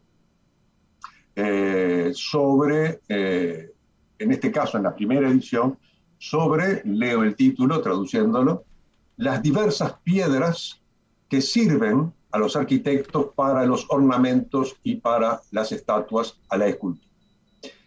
Y luego sigue una serie de 134 vidas de artistas, todos muertos en ese momento, salvo Miguel Ángel. Están organizadas por este orden eh, cronológico, comenzando por lo tanto con este eh, Chimabue, como dice el título, que es el seudónimo de eh, Cenni di Pepo, que es un artista eh, que vivió entre 1240 y 1302. Y de ahí en adelante, este, insisto, 134 vidas hasta llegar a la última, eh, que es la de Miguel Ángel, todavía en vida en ese momento. Y una segunda edición, 18 años después, publicada también en Florencia, pero por otro editor, por Junta, famosísima casa editorial de, impresores y libreros de los Junta, eh, con eh, el mismo título, por lo menos el mismo comienzo del título, La vida de los más excelentes pintores, escultores y arquitectos, eh, revisadas y ampliadas por su autor con los retratos de los artistas y con el agregado de las vidas de vivos y muertos desde el año 1550 hasta 1567, etcétera, etcétera. Si el título sigue, el título es muy largo. En este caso, en tres volúmenes, con un total de 1.635 páginas, es decir, pasamos de 994 a 1.635, eh, el mismo formato, un cuarto, y en este caso pasamos de 134 vidas en eh, la primera edición a 177 en esta segunda, de las cuales la última es la del propio Vasari. Es decir, que en esta segunda edición Vasari se escribe su autobiografía. Eh, el título en, del capítulo en esta primera edición es Descripción de las obras de Giorgio Vasari. Eh, Vasari, perdón, Vasari en tanto que excelente pintor, escultor y arquitecto. Exactamente, exactamente. Este, eh, y después en las ediciones siguientes se, eh, se cambia el título de este último capítulo para llamarse simplemente Vita di Vasari, etc. Y cuando digo siguientes o sea, yo, entre paréntesis. Ahí está, mi vida. y cuando digo siguientes ediciones, Estoy hablando de un libro que ha sido reeditado sin interrupción desde entonces hasta hoy y traducido en una infinidad de idiomas, entre ellos al español. Eh, y la que más se ha traducido es esta segunda edición, es la de 1568. Eh, la que más se ha traducido es la que más se ha reeditado. Eh, alguna edición reciente este, de, la, de la primera, de la de 1550, en italiano, este, ha aparecido en la, casa Einaudi, este, publicó una edición, pero básicamente es la de 1568, donde está, además, la primera dedicatoria Come de Medici, se reproduce, y hay una segunda dedicatoria al mismo Cosme de Medici, este, del 9 de enero de 1568, con como también lo dice el título, en este caso el agregado de los retratos, es decir, de los retratos gráficos, es decir, de los grabados este, de los retratos de, los, pintores, en muchos casos inventados por completo. Eh, y este, también aquí con una introducción más amplia de 35 capítulos a las tres artes del dibujo capítulos dedicados a aspectos técnicos y a textos sobre arquitectura, cultura y eh, pintura. Eh, el énfasis en el dibujo es muy importante porque de hecho una parte de la documentación que usa Vasari para, hacer, para componer este, este libro es eh, una colección de dibujos. Era un coleccionista de dibujos. Su colección tenía, alcanzaba un total de casi 2.000 eh, dibujos, entre eh, bosquejos, esquicios y otras cosas, que había empezado a acumular a partir de 1528 y a lo largo del libro, de las vidas, menciona otro libro de él, llamado El libro de, los dibujos, que en realidad no es un libro, eh, sino que son como 10 volúmenes, de, este, como si fueran carpetas, de, de estos dibujos este, sin, sin encuadernar. Eh, además de usar otro tipo de documentación, como escritos sobre el arte anteriores al, suyo, eh, notas, este, recuerdos sobre artistas antiguos y todo lo que pudo recoger a lo largo de los viajes que había realizado a lo largo de, eh, y ancho de, Italia. Es, es un libro inaugural en muchos sentidos, pero también pertenece a un género. Es decir, las vidas, no ya de artistas, sino en las vidas en general, eh, desde la antigüedad clásica, eh, son un tipo de producción, es decir, esas compilaciones de, eh, de biografías que este, también durante toda la Edad Media y más allá también de la vida de los santos, por ejemplo, las agiografías, este, o la vida de los emperadores romanos, en el caso de la antigüedad, y, este, así es una, un género en sí mismo clásico, donde la innovación principal de, de Vasari es de colocar el énfasis en eh, los artistas y de darle eh, a esas biografías, además de contar la vida, eh, una dimensión crítica, es decir, que son este, vidas de artistas con aspectos de crítica sobre, sobre su obra y eso envuelto además, o por lo menos precedido por este, un conjunto de consideraciones teóricas, entre las cuales, repito una vez más, la importancia del dibujo, que se considera como no solo la base de toda la producción artística, sea cual sea la disciplina de que se trate, sino como el, el, el gesto eh, artístico más cercano al intelecto. Hmm. Y ahí en, en eso, este, para, este, para dar una idea de la gente que está acá adentro, eh, además de lo, lo, que ya citamos, como Chimabue, que es el primero, pero está, está Giotto, está Paolo Uccello, Lorenzo Ghiberti, Masaccio, Brunelleschi, Donatello, Piero della Francesca, eh, Giovanni Bellini, Ghirlandaio, Botticelli, Mantegna, Leonardo da Vinci, hmm. Bramante, Rafael, eh, Raffaello, Sanzio, este, Pedino del Vaga, Pontormo, Tiziano, y así sumo y sigo. Eh, y uno de los aspectos que está muy presente en, en muchísimos de estos casos, eh, en el tratamiento que le da, que le da Vasari, es la importancia de la anatomía. Eh, y lo subraya este, en relación con el arte del dibujo, fundamentalmente, en muchísimos casos. En el caso de Polaiolo, por ejemplo, donde subraya que Polaiolo, estamos hablando de un artista del siglo XV, había, este, cito a Vasari, desollado muchos cuerpos para ver la anatomía debajo de él, es decir, eh, sobre todo la anatomía muscular.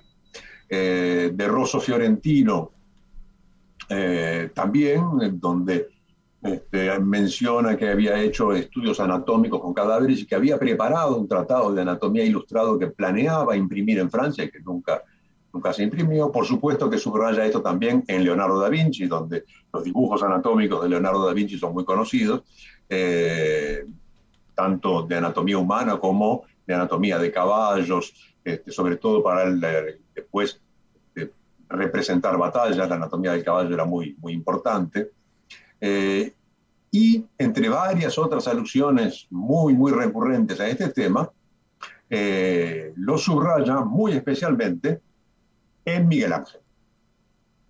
Eh, y es cierto que Miguel Ángel tenía una afición muy pronunciada por la anatomía, de hecho, se dice que disecó muchísimos cadáveres, y de, de, eso da cuenta Vasari también, en, en, las dos ediciones, y sobre todo en la segunda eh, edición, en la de 1568, eh, donde dice infinitas veces hizo anatomía, este, cuenta episodios, como que este, en determinado momento no pudo más porque ya, ya este, estaba tan asqueado que no podía ni comer ni beber y que decide abandonar eso, pero que tenía el proyecto de escribir un libro de anatomía, lo cual es cierto, por otra parte, se corroborado por otras fuentes que nunca pudo este, completar. Eh, en fin, toda una serie de, de, consideraciones. En una biografía de Miguel Ángel, que en la edición de 1568 es el doble de larga mm. que en la de 1550. Son unos poquitos años después de la muerte del maestro. Exactamente. Miguel Ángel muere en el 64 y cuatro años después aparece la segunda edición con esta biografía monumental, que es mucho más larga, ya era más larga que las otras en la primera edición. Y en este caso es aún más larga. Ahora, ¿qué pasó en el medio? En el medio pasó que Miguel Ángel se agarró una calentura de novela con la biografía de Vasari en la primera edición. Estaba muy, muy desconforme, eh, porque Vasari hacía una serie de referencias a episodios que a Miguel Ángel no le gustaba mucho que se ventilaran, cuestiones familiares, este, líos que había tenido, en fin. Eh, y en 1553, es decir, tres años después de la primera edición de las vidas de Vasari, se publica una biografía de Miguel Ángel. Vita de Michelangelo Buonarroti, escrita por Ascanio Condivi. Y este Ascanio Condivi es un discípulo de Miguel Ángel, uno de los pocos discípulos de Miguel Ángel que, por, quienes Miguel Ángel tenía algo de estima, eh, un tipo que como artista no parece haber valido este, mucho, eh, hay alguna obrita por allí perdida, pero era confidente de Miguel Ángel y eh, en, ese, en, ese, en ese vínculo, en esa relación, este, Miguel Ángel vio la oportunidad de, este, de desquitarse de la biografía de Vasari en su primera versión y entonces le encarga a Condivi que escriba su propia biografía, que se publica en Roma en 1553 este, en un volumen. Eh, en realidad, eh, Condivi es el de escriba, porque eh, están, hay pasajes enteros, por ejemplo, de la biografía esta de Miguel Ángel, que este, están este, copiados directamente de cartas de Miguel Ángel, que Miguel Ángel le pasó para que las usara, y en cierto sentido es como si Miguel Ángel hubiera dictado esa, esa biografía a eh, Condivi. Hoy hablaríamos de una biografía autorizada en este caso y de una no autorizada en el caso de la de Vasari. Exactamente, ni más ni menos que eso. Eh, y al existir esta segunda biografía, en 1553, o sea, inmediatamente después, no hay ninguna casualidad en esto, eh, cuando eh, Vasari retoma eh, su trabajo sobre, sobre las vidas, no tiene más remedio que tomar en cuenta este texto existente y allí se vuelve a producir un fenómeno de, no de plagio, este, pero sí de, digamos, de un poquito de rapiña de cosas este, que están en la eh, biografía de, de, Condivi para la segunda versión de la de Vasari en 1568. Entre otras cosas, toda la insistencia, mucho mayor en este caso, en la obra de Miguel Ángel, y mucho menos en la vida, eh, la insistencia en el tema de los estudios de anatomía de Miguel Ángel y una, un énfasis mezclando ambas cosas, la obra y el, el estudio anatómico, en el virtuosismo técnico de, de, de Buonarroti. Es decir, que hay un, además de las otras diferencias entre ambas ediciones, la principal, eh, digamos, la principal diferencia en, en términos este, casi simbólicos es esa nueva biografía de Miguel Ángel, que de hecho dio lugar a publicaciones posteriores que reúnen las dos, la de 1550 y la de 1568, en un solo volumen y nada más que eso. Es decir, hay ediciones de las dos biografías basarianas de Miguel Ángel este, que se eh, editaron posteriormente. A raíz, insisto, de, este, sabemos todos que Miguel Ángel era un individuo de pocas pulgas, este, de, la, de la bronca que en su momento le, le produjo este, leer algunas cosas sobre sí mismo en, en, el, el, gran libro, este, que en cierto modo funda la, no digo la historia del arte, pero sí cierta historiografía del arte. Pero hay algo más, porque si se puede decir que Vasari, a través de, de, las vidas de artistas y demás, es algo así como el, eh, uno de los padres fundadores de la historia del arte, eh, es el inventor del Renacimiento. Ahí está. Eh, es decir, el término Renacimiento lo introduce Vasari en, en, su, en su, obra sobre la vida de los, los artistas, de Rinascita.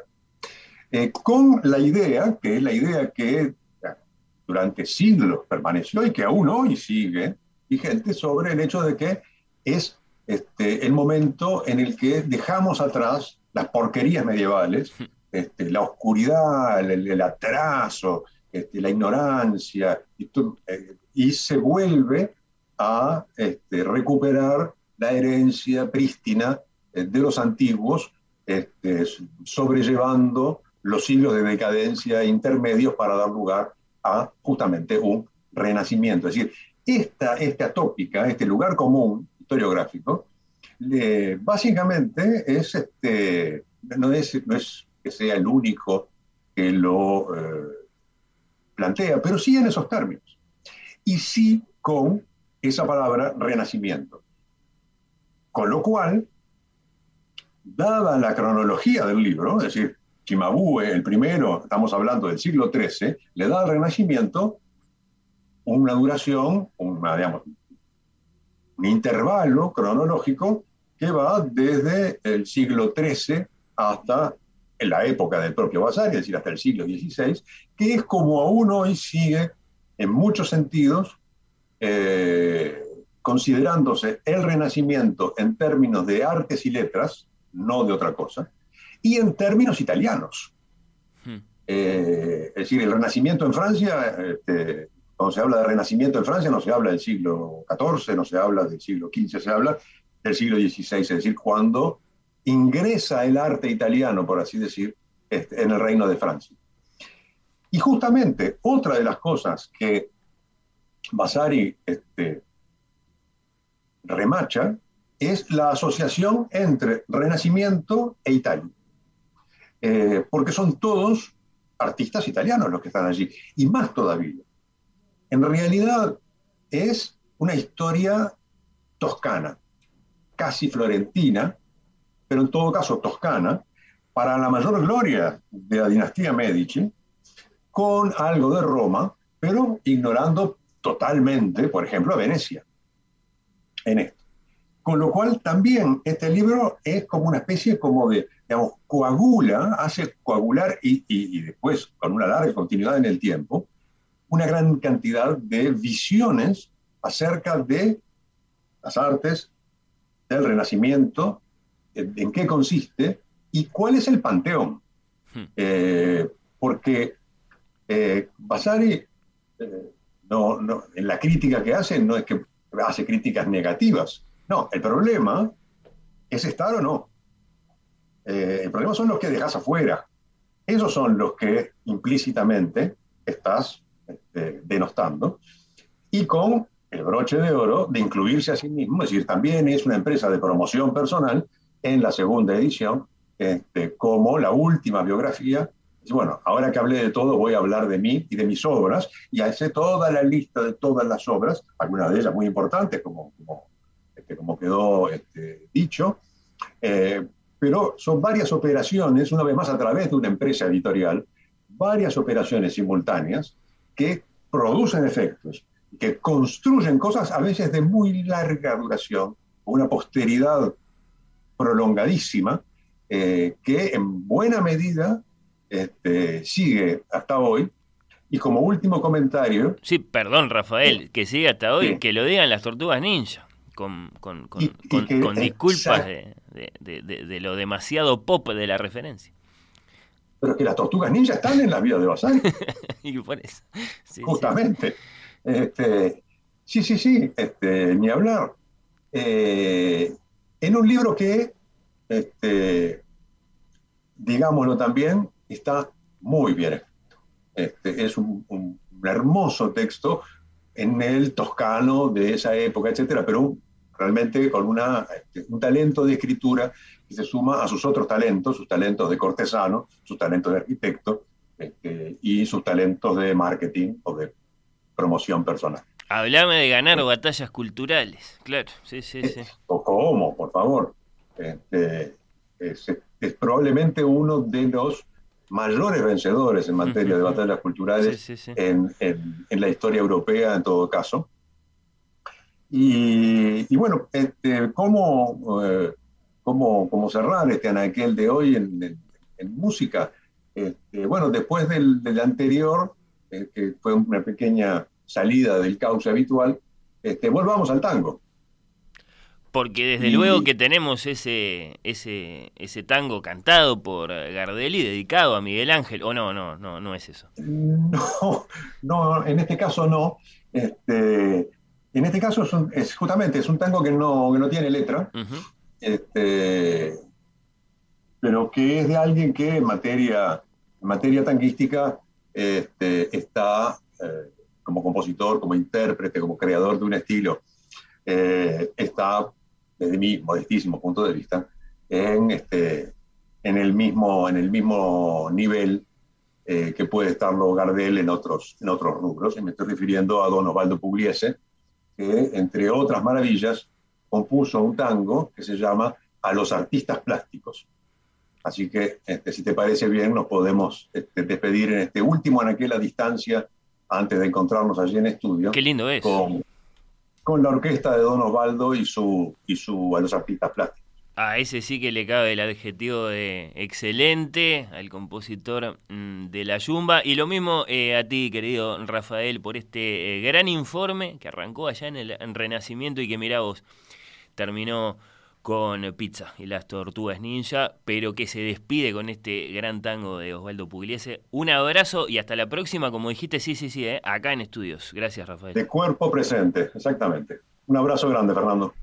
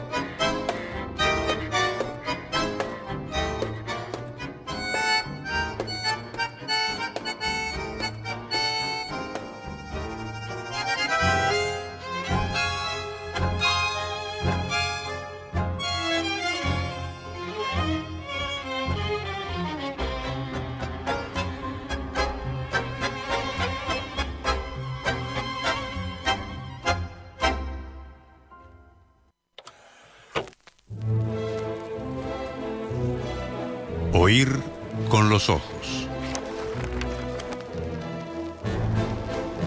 Un programa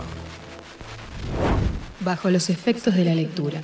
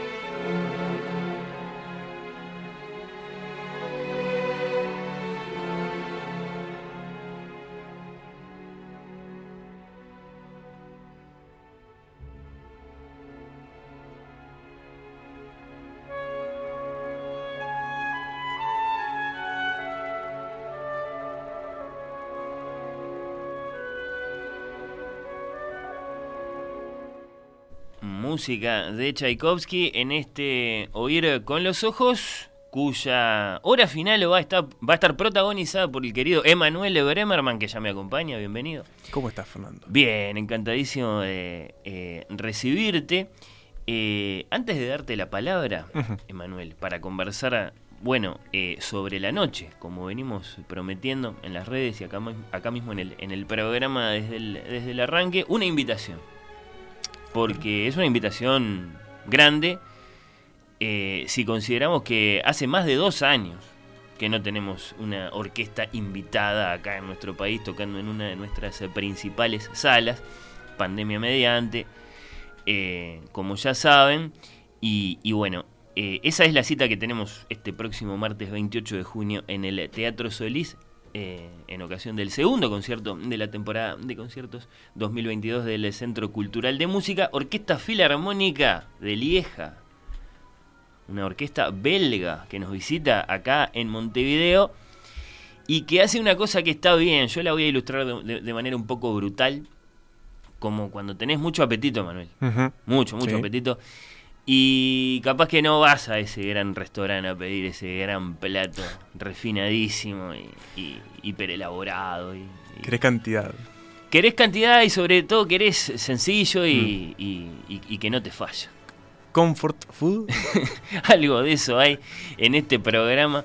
Eh, que trae esta Orquesta Filarmónica de Lieja con su director Gergely Madaraz y con Nikolai Lugansky eh, como solista de piano para la, para la primera parte, es un pianista ruso, eh, porque bueno, eh, esto es milanesa con puré. Mm. Esto es milanesa Que no falla. claro, sí, me sale decirlo así, les va a parecer un poco brutal a algunos de nuestros oyentes, pero sí, el concierto para piano número uno de Federico Chopin y la quinta de Tchaikovsky en programa. Eh, para esta noche de regreso a los conciertos sinfónicos internacionales acá en Montevideo, de la mano del Centro Cultural eh, de Música, es un gran programa, una noche de favoritos del público, dice de manera mucho más elegante. Sí, lo dije un poco más elegante que la milanesa con puré, ¿no? El Centro Cultural de Música. Con, buena orquesta, con buen solista, evidentemente, y, bueno, con un repertorio de esos que no fallan. ¿sí? El concierto número uno de Federico, y de las sinfonías de Tchaikovsky, no la patética que termina demasiado mal, sino la quinta que termina allá arriba como para dejarnos a todos el corazón bien caliente. Repito, martes 28 de junio, Teatro Solís, segundo concierto de la temporada 2022 del Centro Cultural de Música. Tremenda invitación. Pausa y se viene Manuel. Oír con los ojos. Un Programa Bajo los efectos de la lectura.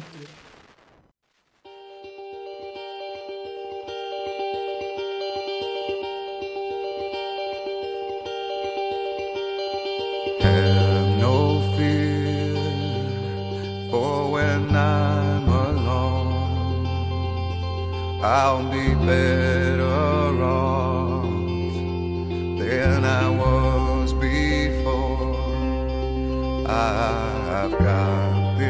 life. I'll be around to grow who I was before.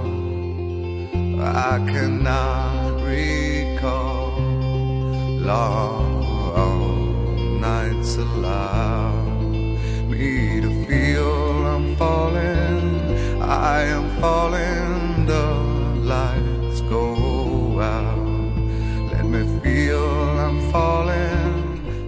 Son las eh, noches más largas del año, estamos en 25 de junio, la más larga de todas pasó ahora.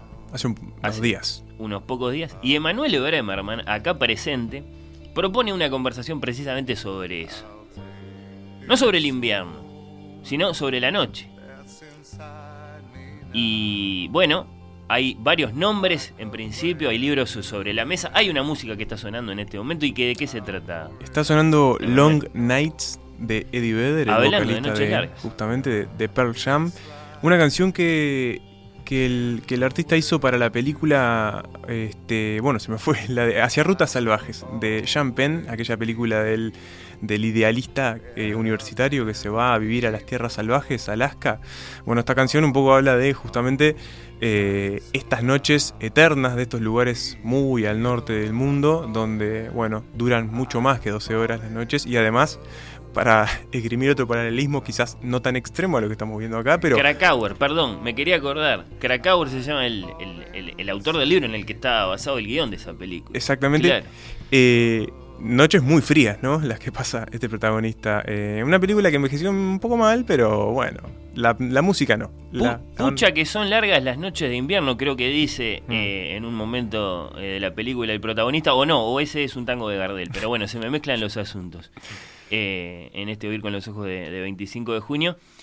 Eh, la noche, claro, y, y la noche asociada al invierno, que es cuando, cuando las noches son más largas. Más largas. Sí, sí, sí. Pero- A- Ahora, igual, ¿qué, qué, qué, qué- qué te llevó? Más allá del calendario, ¿qué, qué, qué te Bueno, llevó? lo que me llevó fue puntualmente una lectura. Ah, ah, y una lectura que, bueno, es un poco lo, el- esta primera estación de este paseo por la noche, los sentidos, la palabra, los sueños y las criaturas que la este, habitan, ¿no?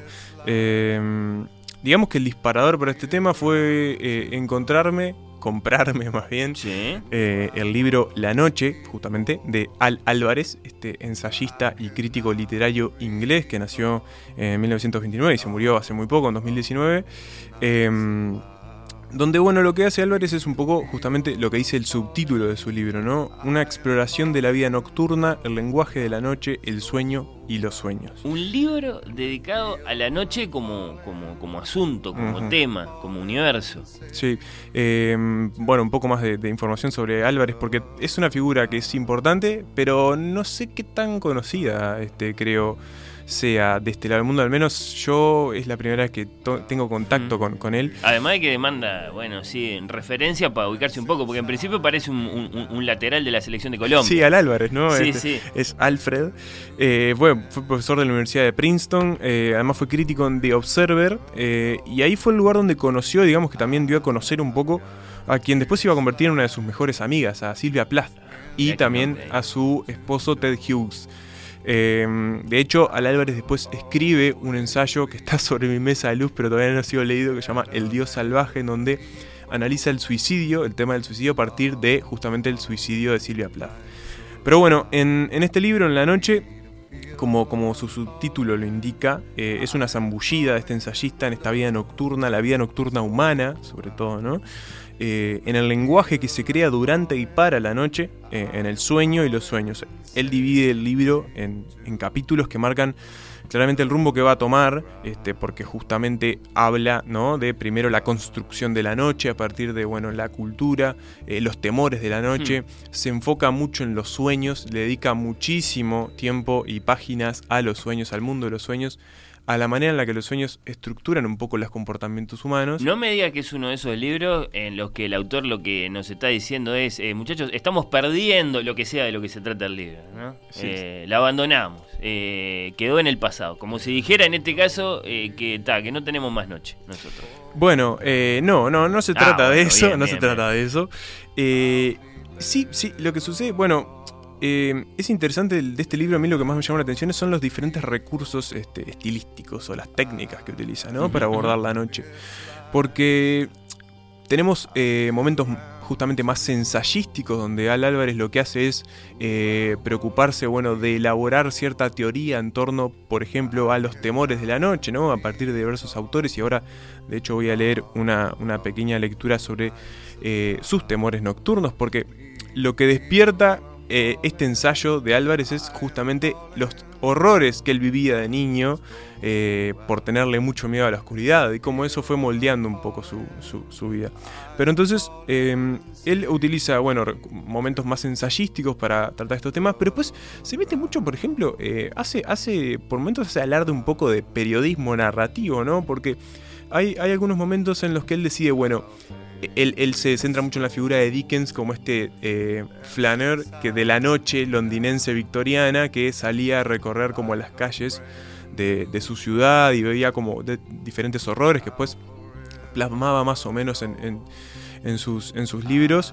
Eh, dice, bueno, Dickens lo que solía hacer era acompañar a muchos oficiales de policía de Londres, ¿no? Quería, bueno, les pedía que los llevaran a recorrer la noche, un momento en el que la noche era mucho más oscura de lo que es ahora. Y entre fantasmas y criminales. Donde había muy poca luminaria y donde, eh, bueno, justamente Londres era un nido de delincuencia y bueno, básicamente donde teníamos a Jack de- el Destripador haciendo de las suyas entre los callejones y un montón de, de cosas más. Entonces lo que dice Álvarez en un momento es, bueno, yo quiero hacer lo mismo hoy y lo que hace es seguir a la policía de Nueva York durante una ronda nocturna y también lo hace con la policía de Londres. Y ese capítulo eh, es una crónica, es una crónica periodística de lo que Al Álvarez ve durante esa noche, de, durante sus de sus conversaciones con los policías, con los las diversas personas que van deteniendo, eh, que son detenidas por la policía. Esa es la Eh, parte de investigación es- viva, de Sí, campo. Y después tenemos una parte más, digamos, como de investigación más científica, porque Al Álvarez se somete, digamos, a una especie de, de experimento sobre los sueños, sobre el- la fase REM, ¿no? Como, como la banda, REM para nosotros. Claro. Que es el momento en el que, el- que el- que el- estamos como más profundamente sumidos en los sueños. Y él se somete a un experimento que, a ver, para nuestro tiempo es bastante arcaico y evidentemente... ¿Qué este- hizo? esta, esta, no arcaico, pero este libro se publicó en el 90, entonces eh, el estudio de los sueños ya ha avanzado como un paso más allá de lo que Al, Álvarez experimenta, ¿no? Pero bueno, le hacen como todo un control de su fase REM, eh, donde eh, como afloran ciertas cuestiones en su personalidad, estos, de estos temores primarios de la infancia, que evidentemente el resultado es como medio rudi- rudimentario, ¿no? Hoy tenemos como más herramientas para explorar este mundo. Pero eso es solo una de las cosas que, que- que Álvarez hace en este libro, que a mí me resultó muy fascinante y me despertó, bueno, ese interés, ¿no? ¿Qué pasa con la noche en otros ámbitos? Es, la noche es, para mí, no sé qué te pasa a vos, Fernando, con ella, pero es, es, para empezar, muy amplia de ab- de abarcar, ¿no? Hay muchísimas cosas que se pueden adscribir a la noche y que, y que podríamos contar a partir de ella. Pero hay algo que no tiene el día, creo, y es que tiene cierta mitología, cierta mística que no sé si proviene de que es algo contra natura de que vivamos de noche, pero lo hacemos. Bueno, como que eso lo tuvimos que inventar, ¿no? Es decir, naturalmente, vos lo decías, ¿no? Es decir, originalmente la noche era realmente oscura. Y, y bueno, poco a poco, y del siglo XIX muy en particular, con las, con las, con las primeras grandes invenciones que llamamos, ¿sí? Eh, bueno, la electricidad o lo que sea, como que la hemos, la, la hemos ido combatiendo. Sí, sí, sí. De hecho, Al Álvarez un momento dice lámparas de grasa o de aceite, antorchas de brea, teas de cera, linternas, candiles. El impulso de hacer tolerable la noche es universal y muy antiguo. O sea, Claro. él hace una investigación también como histórica de hasta qué De los solcitos que nos hemos Sí. ido inventando. Sí, sí, sí. Y bueno, y también lo que hace es eh, abordar un poco eh, desde el punto de vista de, lo- de los artistas. ¿Qué pasa con los artistas y la noche? ¿Qué pasa con los románticos y la noche? Él explora Claro. mucho lo que hacen los románticos y, y- y las ganas que tenían de inducirse pesadillas y las cosas que hacían para inducirse pesadillas. Por ejemplo, comer carne podrida antes de acostarse, cosa que les traía más malestar de estómago Y que bueno. pesadillas. Eh, después se enfoca mucho en qué pasaba con los surrealistas y la noche y el mundo de los sueños. Explora, bueno, un poco este, todo lo que pasaba con, con ellos. Eh, y, pero sobre todo siempre está como af- aflorando ese- esa cuestión del temor de él y quería antes de pasar ya como a, a lo que ha disparado al Álvarez en estos días, A ver, a ver, a una, lectura sobre, sobre eso. Sí, vamos a escucharlo un poco. eh, eh, a, A este a- señor. este autor, del que claro, sí, sí, me, me- me queda claro lo, lo que querés transmitir, Emanuel, en cuanto a que el libro va y viene entre que hace alguna consideración histórica o hasta prehistórica, ¿no? Porque, porque el tema evidentemente es viejo como el tiempo, eh, que, que se pone más periodístico y, y que después hace- ha- hará su paseíto por la cultura también para hablar de, grandes nombres, llámense poetas o músicos. A ver, ¿qué vas a leer? Eh, bueno, él habla un poco de los males de, que uno ve en la noche, ¿no? Y dice, la verdad es que la noche contiene todo lo que uno se ocupe de ponerle, y como uno no ve o ve muy poco, da a la imaginación un espacio de trabajo ilimitado. Nada es definido, nada es preciso. El mal es una fuerza en flotación libre que puede habitar los objetos más corrientes. El miedo a la oscuridad es esencialmente vago, como la oscuridad misma es amorfo y abarcador, está lleno de amenazas y de muerte. El resto es juego de niños, dar nombre a los demonios y aportar detalles son maneras de satanizar el miedo inefable, de contener lo incontenible. En las películas de terror, por brillante que sean los efectos especiales, el momento que por fin se revela el monstruo es invariablemente decepcionante. Siempre es más fácil convivir, aún peligrosamente, con la criatura del estanque negro, la morgue, el foso o el espacio exterior, que con las bru- brumosas formas creadas por la imaginación desatada. Una vez que le hemos puesto un rostro, dice Hannah Arendt, el mal se nos vuelve banal. Eh, es un poco ¿no? esta idea de eh, lo que la noche nos esconde también, ¿no? Y, esta cuestión difusa a la que siempre nos enfrentamos cuando cae el día eh, y empezamos a iluminar ese momento en el que deberíamos estar durmiendo y apagando la vida por un rato. Eh, pero bueno, en muchos casos no los hacemos y, tiene como toda esta mitología en torno a ella, ¿no? Claro, qué tremendo. Y yo pensaba, mirá a dónde me llevó eh, tu, tu lectura y el tema que estás proponiendo en, en general. ¿Cuál es la parte en principio más difícil de la vida de, de- de mi chiquita que tiene dos años, de Emilia, mi hija? Eh, claramente, no, no solo la noche, sino el corazón de la noche, en el que nunca puede dormir muy bien. Sí, sí. Y yo no sé por qué. Yo no sé por qué. Tiene como algo misterioso también, ¿no? Es muy difícil, eh, incluso hasta especular, manejar posibilidades. Eh, alguna te tira el pediatra, ¿viste? Pero, Sí. Pero no, no, no muy convincente. Algo hay en ese momento en el que estás lejos de, de la caída del sol y también lejos del amanecer. eh, que, que- que nos incomoda, que Mm. nos incomoda y que, y que hace que necesitemos de alguna forma eh, escondernos lo mejor posible. Y nos despierta como. A ver, el- el- eh, ese momento del corazón de la noche, ¿no? Digamos, que puede ser un momento de insomnio para algunos, puede ser un momento de, de- de, digamos, este, vigilia. Eh, también no- despierta como efectos directos sobre la capacidad humana para crear también, ¿no? Son incontables los casos en, bueno, que grandes obras de cualquier ámbito han sido como creadas a la luz de las velas, lámparas o lo que sea que ilumine esas noches oscuras. Es una linda conversación sin fin esa, la de, bueno, cuál es el mejor momento del día para la creación, Mm. eh, porque claramente existen las dos posiciones ejemplificadas por, por grandísimos eh, artistas, que por ejemplo son escritores, pero, pero, pero, pero que también pueden ser eh, compositores o pintores o lo que sea. Está el que prefiere el amanecer y está el que prefiere la, la- Sí, la- las la alondras, parte más las alondras o Claro, los búhos. sí, sí, Esa es sí, como la, la dicotomía, ¿no? Eh, y obviamente además de que, que impulsa como estos, estos como arrebatos de creación, eh, la noche también es objeto de, de la cultura y del arte, ¿no? Y de la literatura. Y, eh, es objeto y es obsesión y es fascinación y de nuevo muchísimos, muchísimas corrientes artísticas, eh, literarias se enfocaron en distintos aspectos de la noche para darle forma a, bueno, sus creaciones. Y acá, mientras escuchamos eh, Something I Dreamed Last Night, eh, algo que soñé ayer, en la noche anterior, del Miles Davis Quintet. Decir jazz es decir es la decir, noche. noche, ¿no? Sí, sí. Eh, vamos, me quería meter como en el segundo, en la segunda estación de este paseo y es eh, la noche americana. Le Estamos puse así, en la ¿Mm? 2 de la mañana. pongamos. 2 de la mañana es la noche americana. Eh, para quien no sepa, la noche americana es un recurso cinematográfico eh, utilizado por, bueno, hasta el día de hoy, eh, que consiste en eh, anteponer un filtro azul, o, al menos lo más azulado posible, frente al lente de la cámara, para dar la sensación de que se está rodando de noche cuando en realidad se está rodando de día. Eh, esto fue algo que, bueno, fue muy estandarizado en la época. Hoy en día es mucho más fácil eh, dar la, sensación de que se está rodando de noche, pero todavía se pueden encontrar este, películas o- o- sí, que, que- que- que utilizan ese recurso. Se me viene a la mente, por ejemplo, Las noches de ojos bien cerrados de Stanley Kubrick, están filmadas con La Noche Americana. ¿Recuerdan esas escenas de Nicole Kidman y Tom Cruise en el apartamento con una luz azulada que entra por la ventana, que le da como un aire onírico y medio espectral a la situación? Eso es Noche Americana.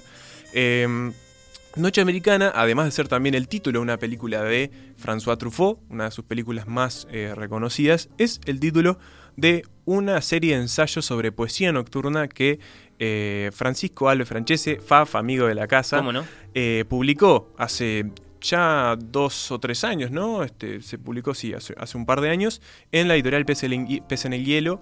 Eh, en donde, bueno, lo que, hace, lo que hace Faf es básicamente esto, ¿no? Recorrer un poco la tradición de la poesía nocturna a partir de, bueno, grandes nombres que, que, que, la aborda, ¿no? Por ejemplo, tenemos, pasan por allí eh, la manera en la que aborda la, eh, la, la, nocturnidad Shakespeare, Louis Clark, eh, Pizarnik, Herrera Sigo, Campo, Dickinson. Hay un montón de nombres que atraviesan este, este libro de, de Faf. Y, y, bueno, lo que hace es, obviamente, meterse en episodios que, que están elocuentemente marcados desde su título, ¿no? De, y desde los títulos de los capítulos. Tenemos lo subterráneo de la noche, los animales nocturnos, los sueños, la sombra, el desierto, la ciudad, el deseo, ¿no? Porque otra cosa que tiene la noche es como una especie de gran paraguas para el deseo y el placer que se abre. No significa que el día no lo tenga, pero la noche suele como cobijar ese tipo de sensaciones como de manera especial, ¿no? Eh, a mí La Noche Americana es un libro que me encanta, lo, lo he leído varias veces. Eh, me parece como muy muy interesante el abordaje de esta poesía nocturna que hace, que hace Faf. Permite un vistazo muy veloz a un montón de obra, eh, pero al mismo tiempo hondo, ¿no? O sea, no se queda en la superficie, vos lográs meterte con él en la poesía de, esta, de estas bueno, estas grandes eh, luminarias ¿no? de la literatura, eh, y entendés el peso que tiene la noche también en la literatura universal y el, los, los, diferentes matices y, y, y mitos que, que, encierra. ¿no? Eh, Mencionaste la ceguera, Emanuel, porque me quedé pensando, ¿no? hablando de la poesía y, y la noche, lo que representa la noche para esos grandes poetas ciegos que fueron bueno, a nivel eh, mítico Homero, pero a nivel eh, histórico y más cercano a nosotros, ni que hablar eh, Milton o, o, o Borges. La noche eterna, ¿no? Claro, Porque... para los que la noche fue, a partir de cierto momento de sus vidas, la realidad toda. Uh -huh. es, es, es, muy interesante eso de, de, de, la noche como concepto total, porque sí. es, está permanentemente y empapando todo. pero bueno, a mí, la, para mí la noche americana está escrito de una forma como, por un lado, muy peculiar y muy personal, porque eh, Francisco lo que hace es como enhebrar un poco ciertas experiencias propias a partir de, también de las lecturas. Eh, pero al mismo tiempo es una, una, escritura que le permite como desplazarse eso, entre tópicos y autores sin, sin sobresaltos y con una especie de, de, de decadencia nocturna que, que, obviamente se apega mucho al tema y, y, es casi como hipnótica, ¿no? Vas, de repente es como que te vas rodeando estos nombres, vos estás en tu propia mesita de bar de noche mientras suena esta música sí. y se te sienta al lado Alejandra Pizarnik y más por allá aparece, no sé, este Sig eh, y van como acercándose de a poco, querés acordar, tenés un gran concilio poético, lírico, en, en donde, bueno, se están tratando todos los temas concernientes a la noche. Ahí va, con Faf como anfitrión. Con digamos. Faf como anfitrión. Sí, y bueno, sí, para irnos ya también, y, y, darte paso a vos, Fernando, porque vos trajiste ah, también algo. Voy a leer un, sí, si te parece. No, me gusta, me gusta, sí. Eh, me quedé, claro, eh, pensando y lo fui a buscar porque me lo acordaba. Nunca sabremos quién forjó la palabra para el intervalo de sombra que divide los dos crepúsculos. Nunca sabremos en qué siglo fue cifra del espacio de estrellas. Borges, por supuesto, que sí. le dedicó su poemita. Eh, sí, sí, a la noche, a la historia de la noche concretamente. Pero ¿qué vas a leer vos? Voy a leer un extracto de, de, de, de obviamente, la noche americana, un, del primer capítulo que se llama Construcción de la noche y, y lo que dice Faf es eh, lo siguiente. Esa escritura, no, empiezo más adelante. La noche como espacio de sueño y de la pesadilla, de lo secreto y lo prohibido, fue materia de adoración de los poetas llamados románticos, lo que estábamos diciendo hoy más temprano. A los que Pizarnik vuelve una y otra vez como, vuel como vuelve a la cadencia de las mismas palabras en el poema como si la noche estuviera hecha de ritmos repetidos. Los nocturnos, como forma poética, tienen, por su parte, una extensa tradición. De filiación doble, marcial y religiosa, nocturna denominaba los turnos de la noche en el ejército durante el Imperio Romano y a los oficios nocturnos de la liturgia católica, y en un primer momento el término fue sinónimo de vigilia. Era el tiempo en el que los monjes y los soldados velaban por el sueño del mundo con los ojos abiertos. Fue en el siglo XVIII cuando se comenzó a aplicar el término a ciertas obras musicales pensadas para ser interpretadas bien en entrada a la tarde, como el caso de Nocturno en Re mayor para cuatro orquestas de Mozart, por mencionar un ejemplo conocido. En el siglo XIX, sin embargo, cuando se toma la noche y sus impresiones en el compositor como tema, pretexto de la obra, y se pasa a llamar esas piezas nocturnos, tal como sucede con lo de Chopin, tal vez los más famosos, o los posteriores de Eric Satie. En poesía, según el tiempo, el artista, la lengua, el nocturno evoca la intimidad, la sensualidad, el peligro. espacio público casi imposible antes de la extensión de la iluminación en las ciudades, en la noche viven todavía los monstruos, lo confuso, lo inexplicable y lo abyecto, pero también se puede encontrar en ella la salvación. Eh, es muy lindo este libro y la verdad que vale la pena leerlo reiteradas veces. Es, eh, encontrás, siempre encontrás nuevas, nuevos pliegues. Eh, gracias, Emanuel, que invitas a conocer dos libros que están disponibles por ahí, que Sí. entonces el que sienta curiosidad en este momento los puede ir a buscar y los va a encontrar muy fácilmente. Tanto La Noche de Al Álvarez, que lleva el sello de Fiordo, un sello argentino, como La Noche Americana de Francisco Alves Franchese, que lleva el sello de Pez en el Hielo. Eh, eso, los, los dos libros que ha traído Emanuel. Eh, mejor dicho, los dos libros de los que habló hasta ahora, porque tiene otro más ahí Sí, hay otro más acá por el para- que ya le voy a preguntar. Evidentemente muy, muy, muy, muy nocturno. Eh, bueno, eso, que, que se encuentran fácilmente en, en librerías eh, montevideanas. Mirá qué saludo nocturno quiero hacer yo. Eh, Disney, película clásica si las hay, 1940, fantasía. Mm, fantasía. La gente se acuerda en general, por lo menos de escenas de, de ese granito de la animación que fue Fantasía. Una película muy llena de música, como se acordarán.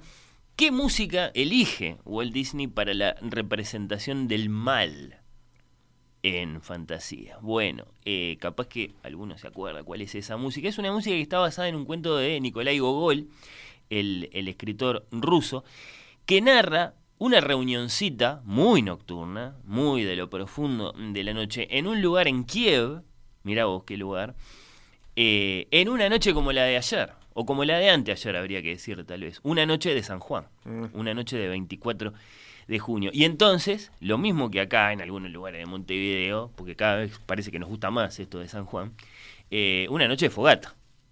Una noche de fogata en serio, en este caso. Una noche de fogata en serio, entonces una noche de aquelarre. Una noche de brujas, una noche en la que pasan cosas serias. Ese cuentito de Gogol le inspiró a uno de los más grandes compositores rusos de todos los tiempos, el señor Modest Mussorgsky, una música, que es la música que usó Disney en su película Fantasía, insisto, para la representación del mal, que se llama, y va el saludo eh, para San Juan, entonces, Una noche en el Monte Pelado.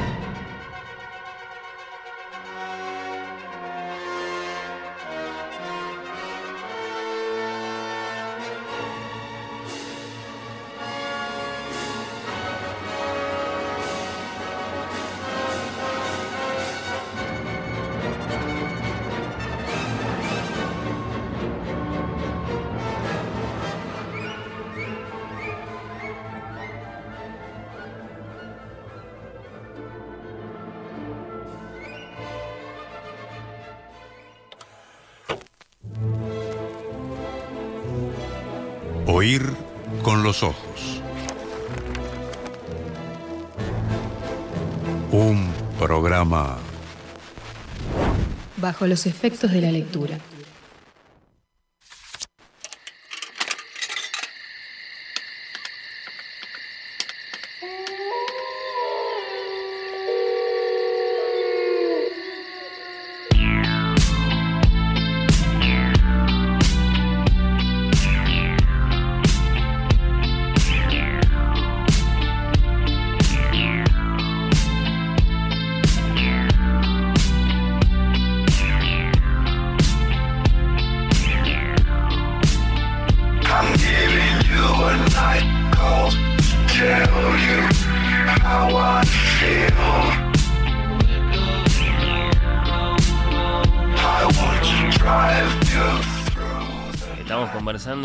Emanuel a propósito de la noche.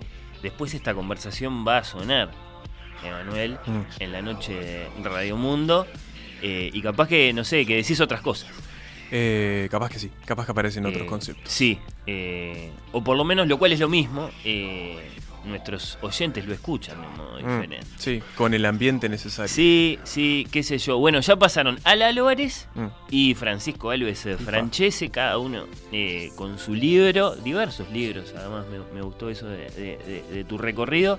Eh, hay más música, en cualquier caso, Hay ahora que estamos... Ahora está sonando Night Call de Kavinsky. eh, una canción que pertenece a la banda sonora de una película bastante nocturna que es Drive de el danés Nicolas Vinden Refn. Sí. Creo que lo, lo pronuncié decentemente. Eh, protagonizada por Ryan Gosling y muy popular en su momento. Eh, Fue una película muy vista eh, que tiene que ver mucho con al menos con el espíritu de lo que vamos a hablar ahora, porque para mí esta canción, no tanto la película, pero la canción suena como a, a, a noche, noche movida, ¿no? Una noche que, que- que- que se mueve, que, que cambia mucho de forma, que, bueno, se muestra de una manera quizás a veces un poco amenazante, quizás a veces un poco eh, alocada y difícil de seguirle el tren. Em, Esas de las que te despertás al otro día y decís... Sí, qué eh, noche. fuah, claro. ¿Qué pasó allá? Vamos a hablar de una película Sí. ahora. Una película del el señor Martin Scorsese. Eh, cuando uno piensa en Scorsese, obviamente piensa como en dos corrientes, ¿no? O afluentes de su carrera. Por un lado tenemos estas películas más criminales, donde él explora cierto costado subterráneo de la sociedad estadounidense a través de, digamos ya, el mundo del AMPA, del crimen organizado, o bien de ciertos lobos solitarios que acechan en las esquinas de Nueva York en la noche. Y te miro a vos, Travis Bickle. Eh, y después, por otro lado, una beta más religiosa, eh, que incluye películas como La Última Tentación de Cristo. Kundun o Silencio. Scorsese tiene, ¿no? Como un interés particular por la religión y sobre todo la religión católica. No Em, todo es este, buenos muchachos y no pandillas todo. de Nueva York. Obviamente su carrera es mucho más ecléctica porque también tiene películas de suspenso como La Isla Siniestra, ¿no? Uh, o historias infantiles como La Invención de Hugo Cabret, eh, películas románticas como La Edad de la Inocencia, películas de época. Tiene biografías, El Aviador y también tiene comedias. En realidad tiene una comedia, podemos decir, eh, que es esta película en particular. Es cierto que, que- no hizo demasiadas, pero, pero podemos decir que esto, que esto lo es. Y la, la comedia que hizo, para mí, es excelente. Es una de mis películas favoritas de Scorsese, está en mi top 5. Eh, y es una película que efectivamente sucede durante una noche en el Soho de Nueva York, en donde al personaje principal nada le sale como esperaba que le saliera. Se trata de After Hours, después de hora, eh, o como la conocen, en España, Jo, que noche. Eh, una película eh, de muy bajo presupuesto que aparece en la, carrera de, Scorsese a principios de los años 80, cuando él estaba tratando de encauzar el proyecto de la última tentación de Cristo, que no era fácil. No se le estaba haciendo fácil después de una serie aparte de, de fracasos como El Rey de la Comedia, que Ujú, en ujú. taquilla no le fue muy bien. A pesar de que es una película increíble, El Rey de la Comedia. Eh, y bueno, era un momento bastante complejo para Scorsese y le llega este guion eh, de After Hours de la mano del propio Griffin Dunn, que es el eh, protagonista, el actor protagonista, eh, sobrino de Joan Didion y también protagonista de una gran película que es eh, Un hombre lobo en Londres. Se llama, ahora me olvidé el nombre en español, pero... eh, la- el argumento en pocas líneas es, tenemos a un, un yuppie, eh, estos clásicos yuppie de, de este, jóvenes pujantes del Upper West Side de Manhattan en los años 80. La película es del 85, que bueno, trabaja en una empresa mm, informática, eh, pero lo único que vemos es el final de su día, ¿no? Termina el día, sale a trabajar, eh, va a su casa a pasar una noche de la primera noche de la- de- del fin de semana, el viernes, este, bueno, muy tranquilo, sí, pero él, él está bastante solo y no, no tiene como muchos planes. Y se va a una sí, se va a una cafetería a leer Trópico de Cáncer de Henry Miller. Pa. Y allí conoce, un- conoce una chica. eh, una chica extraña que le tiene un acercamiento muy extraño con él. Le pregunta si le gusta la escultura. Y él le dice que sí. ¿Por qué? Ella le dice que tiene una amiga que hace Ah. eh, de escultura y si no quiere comprarle uno, que vayan a su, a su loft en el Soho. Él le dice, bueno, sí, dale, pasame la dirección, el número y te llamo y voy. Bueno, él anota el número y va. Y ese es el inicio de una noche en donde todo le va a salir mal al pobre Paul Hackett, que es el nombre de el, el protagonista, y donde cada una de las cosas eh, le va a mandar señales de que él no tenía que salir de su casa esa noche. Y la película se va a convertir como en una gran, en un- un- una gran carrera de obstáculos para este protagonista para poder volver a su casa. En una noche en el Soho, donde todo se transforma, donde Nueva York se transforma, eh, y donde yo creo que es gran parte, donde está gran parte del logro de esta película. No más allá de que para mí Griffin Dunn es un actor increíble que tuvo me- mucho menos trascendencia de lo que debería haber Ajá, tenido. Es una de esas películas que terminan con el amanecer. eh, Es una película que termina de día, Sí. eh, no del todo bien para el protagonista. Y no. Pero bueno, para mí lo, lo- lo mejor es. ta, Martin Scorsese filma muy bien la noche, lo sabemos a partir de películas como, de nuevo, Buenos Muchachos, Taxi Driver. Eh, bueno, la mayoría de su filmografía. Filma muy bien a Nueva York, pero creo que nunca la filma de esta manera, ¿no? Como un lugar surreal, como un mundo de sueños muy enredado, iluminado con muchísimos neones que parecen estar diciendo eh, están gritando surrealismo por todos lados, donde nada funciona como funciona de día, o sea, es como una contracara muy fuerte de lo que es el día, donde todo parece mucho más amenazante, pero al mismo tiempo muy absurdo. Eh, y es una ciudad que se transforma y conspira a un mundo del que no se puede escapar a menos que él se despierte, ¿no? Entonces es como una ciudad que empieza a, a trabajar como si fuese una gran pesadilla para, para el protagonista. Es yo tengo que llegar a mi casa porque llegar a mi casa significa despertarme, básicamente. Entonces, ¿Quién no vivió una noche así? es una noche muy compleja para el protagonista. Sí. Eh, y es una película muy divertida, muy entretenida. A diferencia de muchas de las películas de Scorsese, es bastante corta. Es una hora y media, no mucho más de eso. Es raro. Eh, una película también muy minimalista, muy pocos actores. Este, está filmada íntegramente de noche. O sea, es los que hacen cine saben que filmar de noche es muy complejo. Por eso se inventó, por ejemplo, en la noche americana, ¿no? Esta técnica de la que hablábamos. Pero en After Hours Scorsese decide filmar de noche y obviamente eso se nota muy bien en la película. Y de nuevo, After Hours, repito el título por si alguien se le perdió, para mí es una de las cinco mejores películas de Scorsese. Es una ¿eh? joyita infravalorada. Mirá en que para decir que está en el top 5 tenés que dejar afuera por lo menos. Sí. Si no vas a dejar afuera, sí, pongamos por caso. Eh, buenos muchachos, eh, no sé, Yo tenés que dejar afuera la, la edad de la inocencia, que es la contracara Sí. de pandillas de Nueva York, digamos, eh, yo qué sé, o tenés que dejar afuera el lobo de Wall Street para hablar de las más recientes. Mm, sí, sí. Yo, sí, Toro Salvaje, Taxi Eh, Driver y After Hours. The. Irishman, tenés Mm. que dejar afuera varias, o sea. Es una gran filmografía, pero de nuevo, es una película, creo, poco, poco, no poco conocida, pero sí no tan exitosa como otras de Scorsese, y creo que vale la pena ir hacia allí. Eh, voy, voy a pensar si, si Mm. acaso es, es aceptable que la pongas en el top 5. Sí, mirala y te vas a dar cuenta que sí. ¿eh? Porque, no, claro, a mí eh, la, la, la, la isla siniestra Shutter Island, esa me parece buenísima, muy distinta. Es muy distinta, de, sí. de- de- de- bueno, de, de la media de, las de las películas y de los temas de, de este director. Eh, pero me encanta, no sé, no sé, lo, lo- voy a repasar bien, hacer números y, y después te digo. Bueno, muy bien. A ver si, si está bien o si está diciendo cualquier cosa, Manuel. y si te parece, vamos a, a escuchar ahora para cambiar a la última Sí, estación dale. del paseo. Cuando Eh, Oír con los ojos va llegando a su propia noche, Sí. que son que son las, las 2 de la tarde, ¿a dónde nos vas a llevar? Vamos a escuchar primero eh, un pedacito de La Noche Eterna de Él mató a un policía motorizado, una banda que ya ha sonado este, en este programa de, creo, mi propia mano. Sí, sí, sí, sos, sos un poco el embajador de, de esa banda, sí, en Oír con los ojos. A ver por qué, primero que suene un poquito. Todos se escondieron ya bajo la noche eterna. Sé que el cosmos cuida a todos por igual.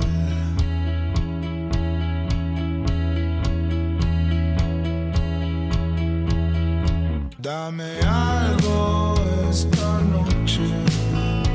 Esta noche es especial. Voy a. La Noche Eterna, hablábamos recién, ¿no? De ella, ¿no? Con los eh, poetas ciegos, grandes literatos ciegos. Claro, ese en uno de sus Mm. sentidos. La Eh, Noche sí, Eterna también eh, en algún sentido cuida a todas sus criaturas, como dice la canción, ¿no? Eh, y la traigo, no tiene mucho que ver con lo que vamos a, a- a hablar ahora, pero la noche, eh, para empezar esta canción a mí me encanta y es esto, la traje sobre todo por eso, por, por, por el, porque me gusta mucho y porque tiene esta idea de todos cobijados bajo la gran noche y no solo las criaturas que solemos eh, vivir en el día, sino también las propias criaturas de la noche que pueden ser más o menos amenazantes, ¿no? Entonces para, para ya despedirnos de, de la noche traje como dos ejemplos de criaturas de la noche justamente. A ver, ¿de qué estamos hablando? L- El primero es un libro, volvemos a los libros. Sí. Se trata de Bajar es lo peor, la primera novela, el primer libro de Mariana Enríquez. La muy nocturna. La Mariana muy Enríquez. nocturna Mariana Enríquez, Sí. pero quizás este libro es un libro más nocturno, ¿no? Este, eh, esta es la primera novela, es el momento en el que eh, Juan Forn, editor de Planeta, descubre a Mariana Enríquez, una muy, muy joven Mariana Enríquez, y juntos trabajan mucho esta novela, eh, y básicamente se convierte en un pequeño hito de la literatura argentina. Bueno, básicamente de dónde sale esta chica que escribe de manera tan truculenta, ¿no? Este, Y siendo tan joven. Eh, es muy interesante el, prólogo que tiene, al menos esta edición que tengo acá, que es la edición de Galerna, una edición argentina, donde ella cuenta un poco los pormenores de esta, de esta novela y la aparición de esta novela para, para su carrera. Eh, Bajar es lo peor, básicamente es la historia, es una historia de, de- de mucha noche, obviamente, de los excesos de la noche, Claro. de personas que, bueno, básicamente viven para la noche y obviamente todas las cosas que a Mariana Enríquez la, la- la fascinan particularmente. Bueno, el sexo, eh, esto, los placeres desbocados, las drogas, la música, eh, los rincones sórdidos, las historias de amor bastante sórdidas. Todas cosas que con el sol alto son demasiado desubicadas, digamos. Son demasiados, pero que, en la noche embargo, claro. encuentran refugio.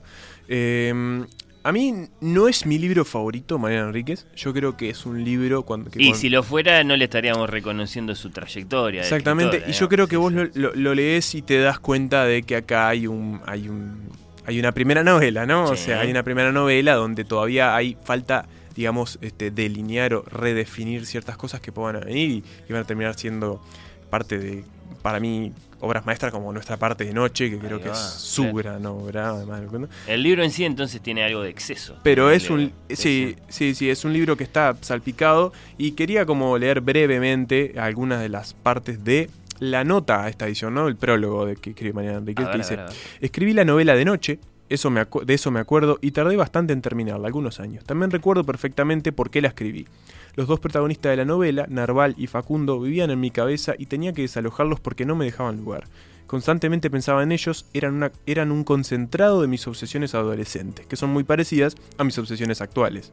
El vampirismo, el sexo entre hombres, la turbia belleza bodeleriana, la belleza injuriada de Rambaud, la literatura fantástica y de horror, los subterráneos, los demonios, River Phoenix y Keanu Reeves, Lestat y Lewis. Bajar es lo peor fue una especie de reescritura de mi mundo privado y entrevista con el vampiro, pero ubicada en Buenos Aires. Y es interesante lo, lo- lo- lo que, decía, lo que dice después porque eh, también está muy vinculada a su adolescencia el libro, ¿no? Yo no vivía en Buenos Aires cuando escribí la novela, vivía en La Plata. Iba a Capital los fines de semana, a Bolivia, a Cemento, a fiestas en La Boca y a Parque Chacabuco, a recitales. María Enríquez, mucha noche encima, ¿no? Sí. Esperaba durmiendo en el suelo de la estación 11, con la cabeza sobre la mochila, el colectivo de vuelta a La Plata de madrugada. Las noches que no podía viajar porque no tenía dinero, porque había otro plan, caminaba por La Plata, los alrededores de la Catedral Incompleta, los misterios de la Plaza Moreno, el Teatro Princesa. Jugaba a la Ouija y quería aprender a tirar el tarot. Tomaba cocaína noches enteras, tomaba ácido y licor de mandarina en la Plaza Paso. De esas noches gastadas y tóxicas de principios de los años 90 también está hecha la novela. Una mezcla de romanticismo y vagabundeo, la adolescencia. Mucho exceso, mucha noche para Sí. Mariana Enríquez y muchas cosas que le quedaron y transmitió después a su obra. ¿no? Y una pregunta es, Emanuel, ¿Mm? si la noche es de los jóvenes. Y bueno, la- los jóvenes saben dominar la noche, creo, ¿no? Eh, eso para empezar. Sí. Pero no creo que sea solo de los jóvenes. Eh, entiendo que la juventud encuentra en la noche también un refugio, que es lo que le pasaba a Mariana Enríquez. Sí. Ella- Pero además porque aguanta. Pero además aguanta. Sí, sí, sí, Claro. Es como dice ella. dice, ahora no tomo más nada, dice, pero este, en Y su momento lo, lograba, lo, lo- lo bancaba bien. Y ahora son las 10 y Mariana se quiere dormir. Sí, sí, sí, sí. Igual sigue teniendo como esa, esa beta, ¿no? Eh, y otra, otro vínculo con la canción, Y la banda que los estamos. excesos son mirar un episodio más de la serie. Y sí, esos son los excesos. Y miramos uno más. Vínculo que se me acaba de dar, me acabo de dar cuenta. A Mariana ver, Enríquez es de La Plata, la banda que estamos escuchando es de La Plata. Pero bueno, vamos a lo, último, lo último, y es una pequeña codita. Y se trata de otra película, eh, hablando de, de criaturas de la noche, que se llama A Girl Walks Home Alone at Night. Una chica camina sola de noche hacia su casa, una película de 2014 de la cineasta estadounidense de origen iraní, Ana Lili Amirpur. Es una historia de vampiros. Eh, es la historia de una vampira en particular en una ciudad iraní llamada Bad City, mala ciudad, o sea, no, no, es una ciudad ficticia, donde de nuevo aparecen en clave, eh, digamos, de terror mm, mezclado con drama y romance. eh, y hasta un poco de comedia. De nuevo, los excesos, las pasiones como desbocadas, el placer, el deseo muy fuerte y la vida en el filo, ¿no? Eh, tenemos a una protagonista que es una, una- una vampira que se dedica a vengarse de ciertos hombres iraníes que no son las mejores personas del mundo, hasta que se encuentra con una persona que le va a mover el piso, un humano eh, que le va a cambiar muchas de sus, de sus creencias. Es una película que a mí me, me encanta, está filmada en blanco y negro, es, una- eh, de verdad es una película que me emociona muchísimo, más allá de la cuestión fantástica, es un- como una, una exploración de lo que pasa en la noche con lo que vos decís, ¿no? Esta, esta idea del aguante y todo eso es muy interesante. Y me gustó mucho una frase como para terminar y terminar de recomendarla, eh, que aparece en una reseña de Guardian que salió en 2014 cuando se estrenó, que dice, es eh, la hija, esta película es la hija iraní del amor entre Sergio Leone y David Lynch y eh, con Nosferatu como babysitter, como niña. Entonces qué eso, descripción. eso es lo que, lo que tenemos en, de nuevo, A Girl Walks Home Alone at Night, una chica camina sola a su casa de noche. De nuevo, una película que completa, digamos, este paseo por la noche y cierra este pequeño capítulo sobre las criaturas que habitan la noche. Tremendo paseo por eh, las manifestaciones de la noche. Quedan muchísimas. En los libros, en el cine, en la música, así. Eh, yo así, muy negligentemente, porque solo me dejo llevar por las asociaciones espontáneas de la memoria, escuchándote, quiero mencionar en la despedida dos libros uruguayos que conocí en los últimos tiempos, porque son libros nuevos, eh, y los dos orientados a lectores o, o bien eh, infantiles, eh, o por lo menos jóvenes. Eh, el de Federico Ibanier, que se llama Nunca digas tu nombre, Sí, que sucede sí. del otro lado del océano Me gustó mucho. Y que lo acabo de evocar porque vos mencionaste a los vampiros de la mano de, de Mariana y de la, y de la última película que, que mencionaste. Claro, sucede eh, eh, en, en- en un- en una cierta noche europea por una demora, Mm. porque hay que esperar la salida de un cierto tren y, y bueno, y el protagonista está en un lugar que no conoce, porque bueno, porque está viajando. Eh, y, y tiene una tiene una linda exploración de la noche muy muy cuidada para lectores jóvenes Sí. y, y bueno está no, no hay Pero spoiler en esto Muy disfrutable para el lector adulto también. bueno, sí, Mm, sí, como sí, queda absolutamente testimoniado, porque estoy diciendo que es un, es un libro muy, muy, muy, muy lindo de, de- de conocer, se llama Nunca digas tu nombre, es de criatura y es uno de los últimos, si no el último libro de, de Federico Ibañar. Y después uno especialísimo, pero especialísimo, que tiene un montón de características así, de esas eh, únicas, de un genio de la ilustración uruguayo como Sebastián Santana, que se llama precisamente En Mm. la noche. Sí. Así como la luz del sol se filtra entre las hojas de los árboles un día cualquiera de otoño, los libros de esta colección fueron pensados para que sus historias jueguen en los rincones de tu imaginación. Dice la presentación de la serie a la que pertenece este libro, eh, una colección que se llama Comorevi. Eh, Santana hizo un libro todo negro, que se llama En la Sí. noche, en el que dibujó sobre negro, muy, muy, muy tenuemente, y escribió él mismo los, los textos. En este caso no, no es solo el ilustrador del libro, sino que es el autor total, eh, Sebastián. Y, y eso está, es un, es un tesorito, una cosa muy, Sí, es muy lindo, es muy lindo. Sí, sí, sí. Muy lindo libro. Y vos mencionaste, para, para notar que este es tema, podemos estar 15 horas Sí, hablando de cosas bueno, que evocan la noche, hasta- ¿no? por Pero lo menos mencionaste, mencionaste Demora, mencionaste, mencionaste Demora, Ciudad Europea, Encuentros, y no puedes no pensar en? Antes del Amanecer, Claro. ¿verdad? La historia, el, el- el amanecer del amor entre Celine y Jesse sucede en una noche.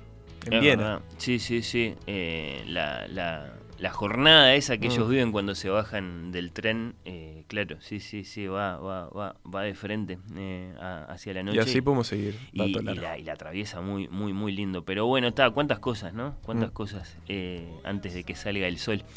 Eh, gracias, Emanuel, por este paseo que por supuesto, eh, si lo eh, escucharon por la mitad o se lo perdieron o qué sé yo, lo van a poder escuchar después en, en el sitio web de nuestra radio y en, y en Spotify. Eh, nos reencontramos cualquier sábado de Sí. estos. Sí, sí, sí, Eh, ahora ya, digamos, en el corazón de- del invierno no vamos a tener más remedio eh, que Que eso. Elegiremos algún otro asunto. Es especial, tan brillante como el oro en la oscuridad.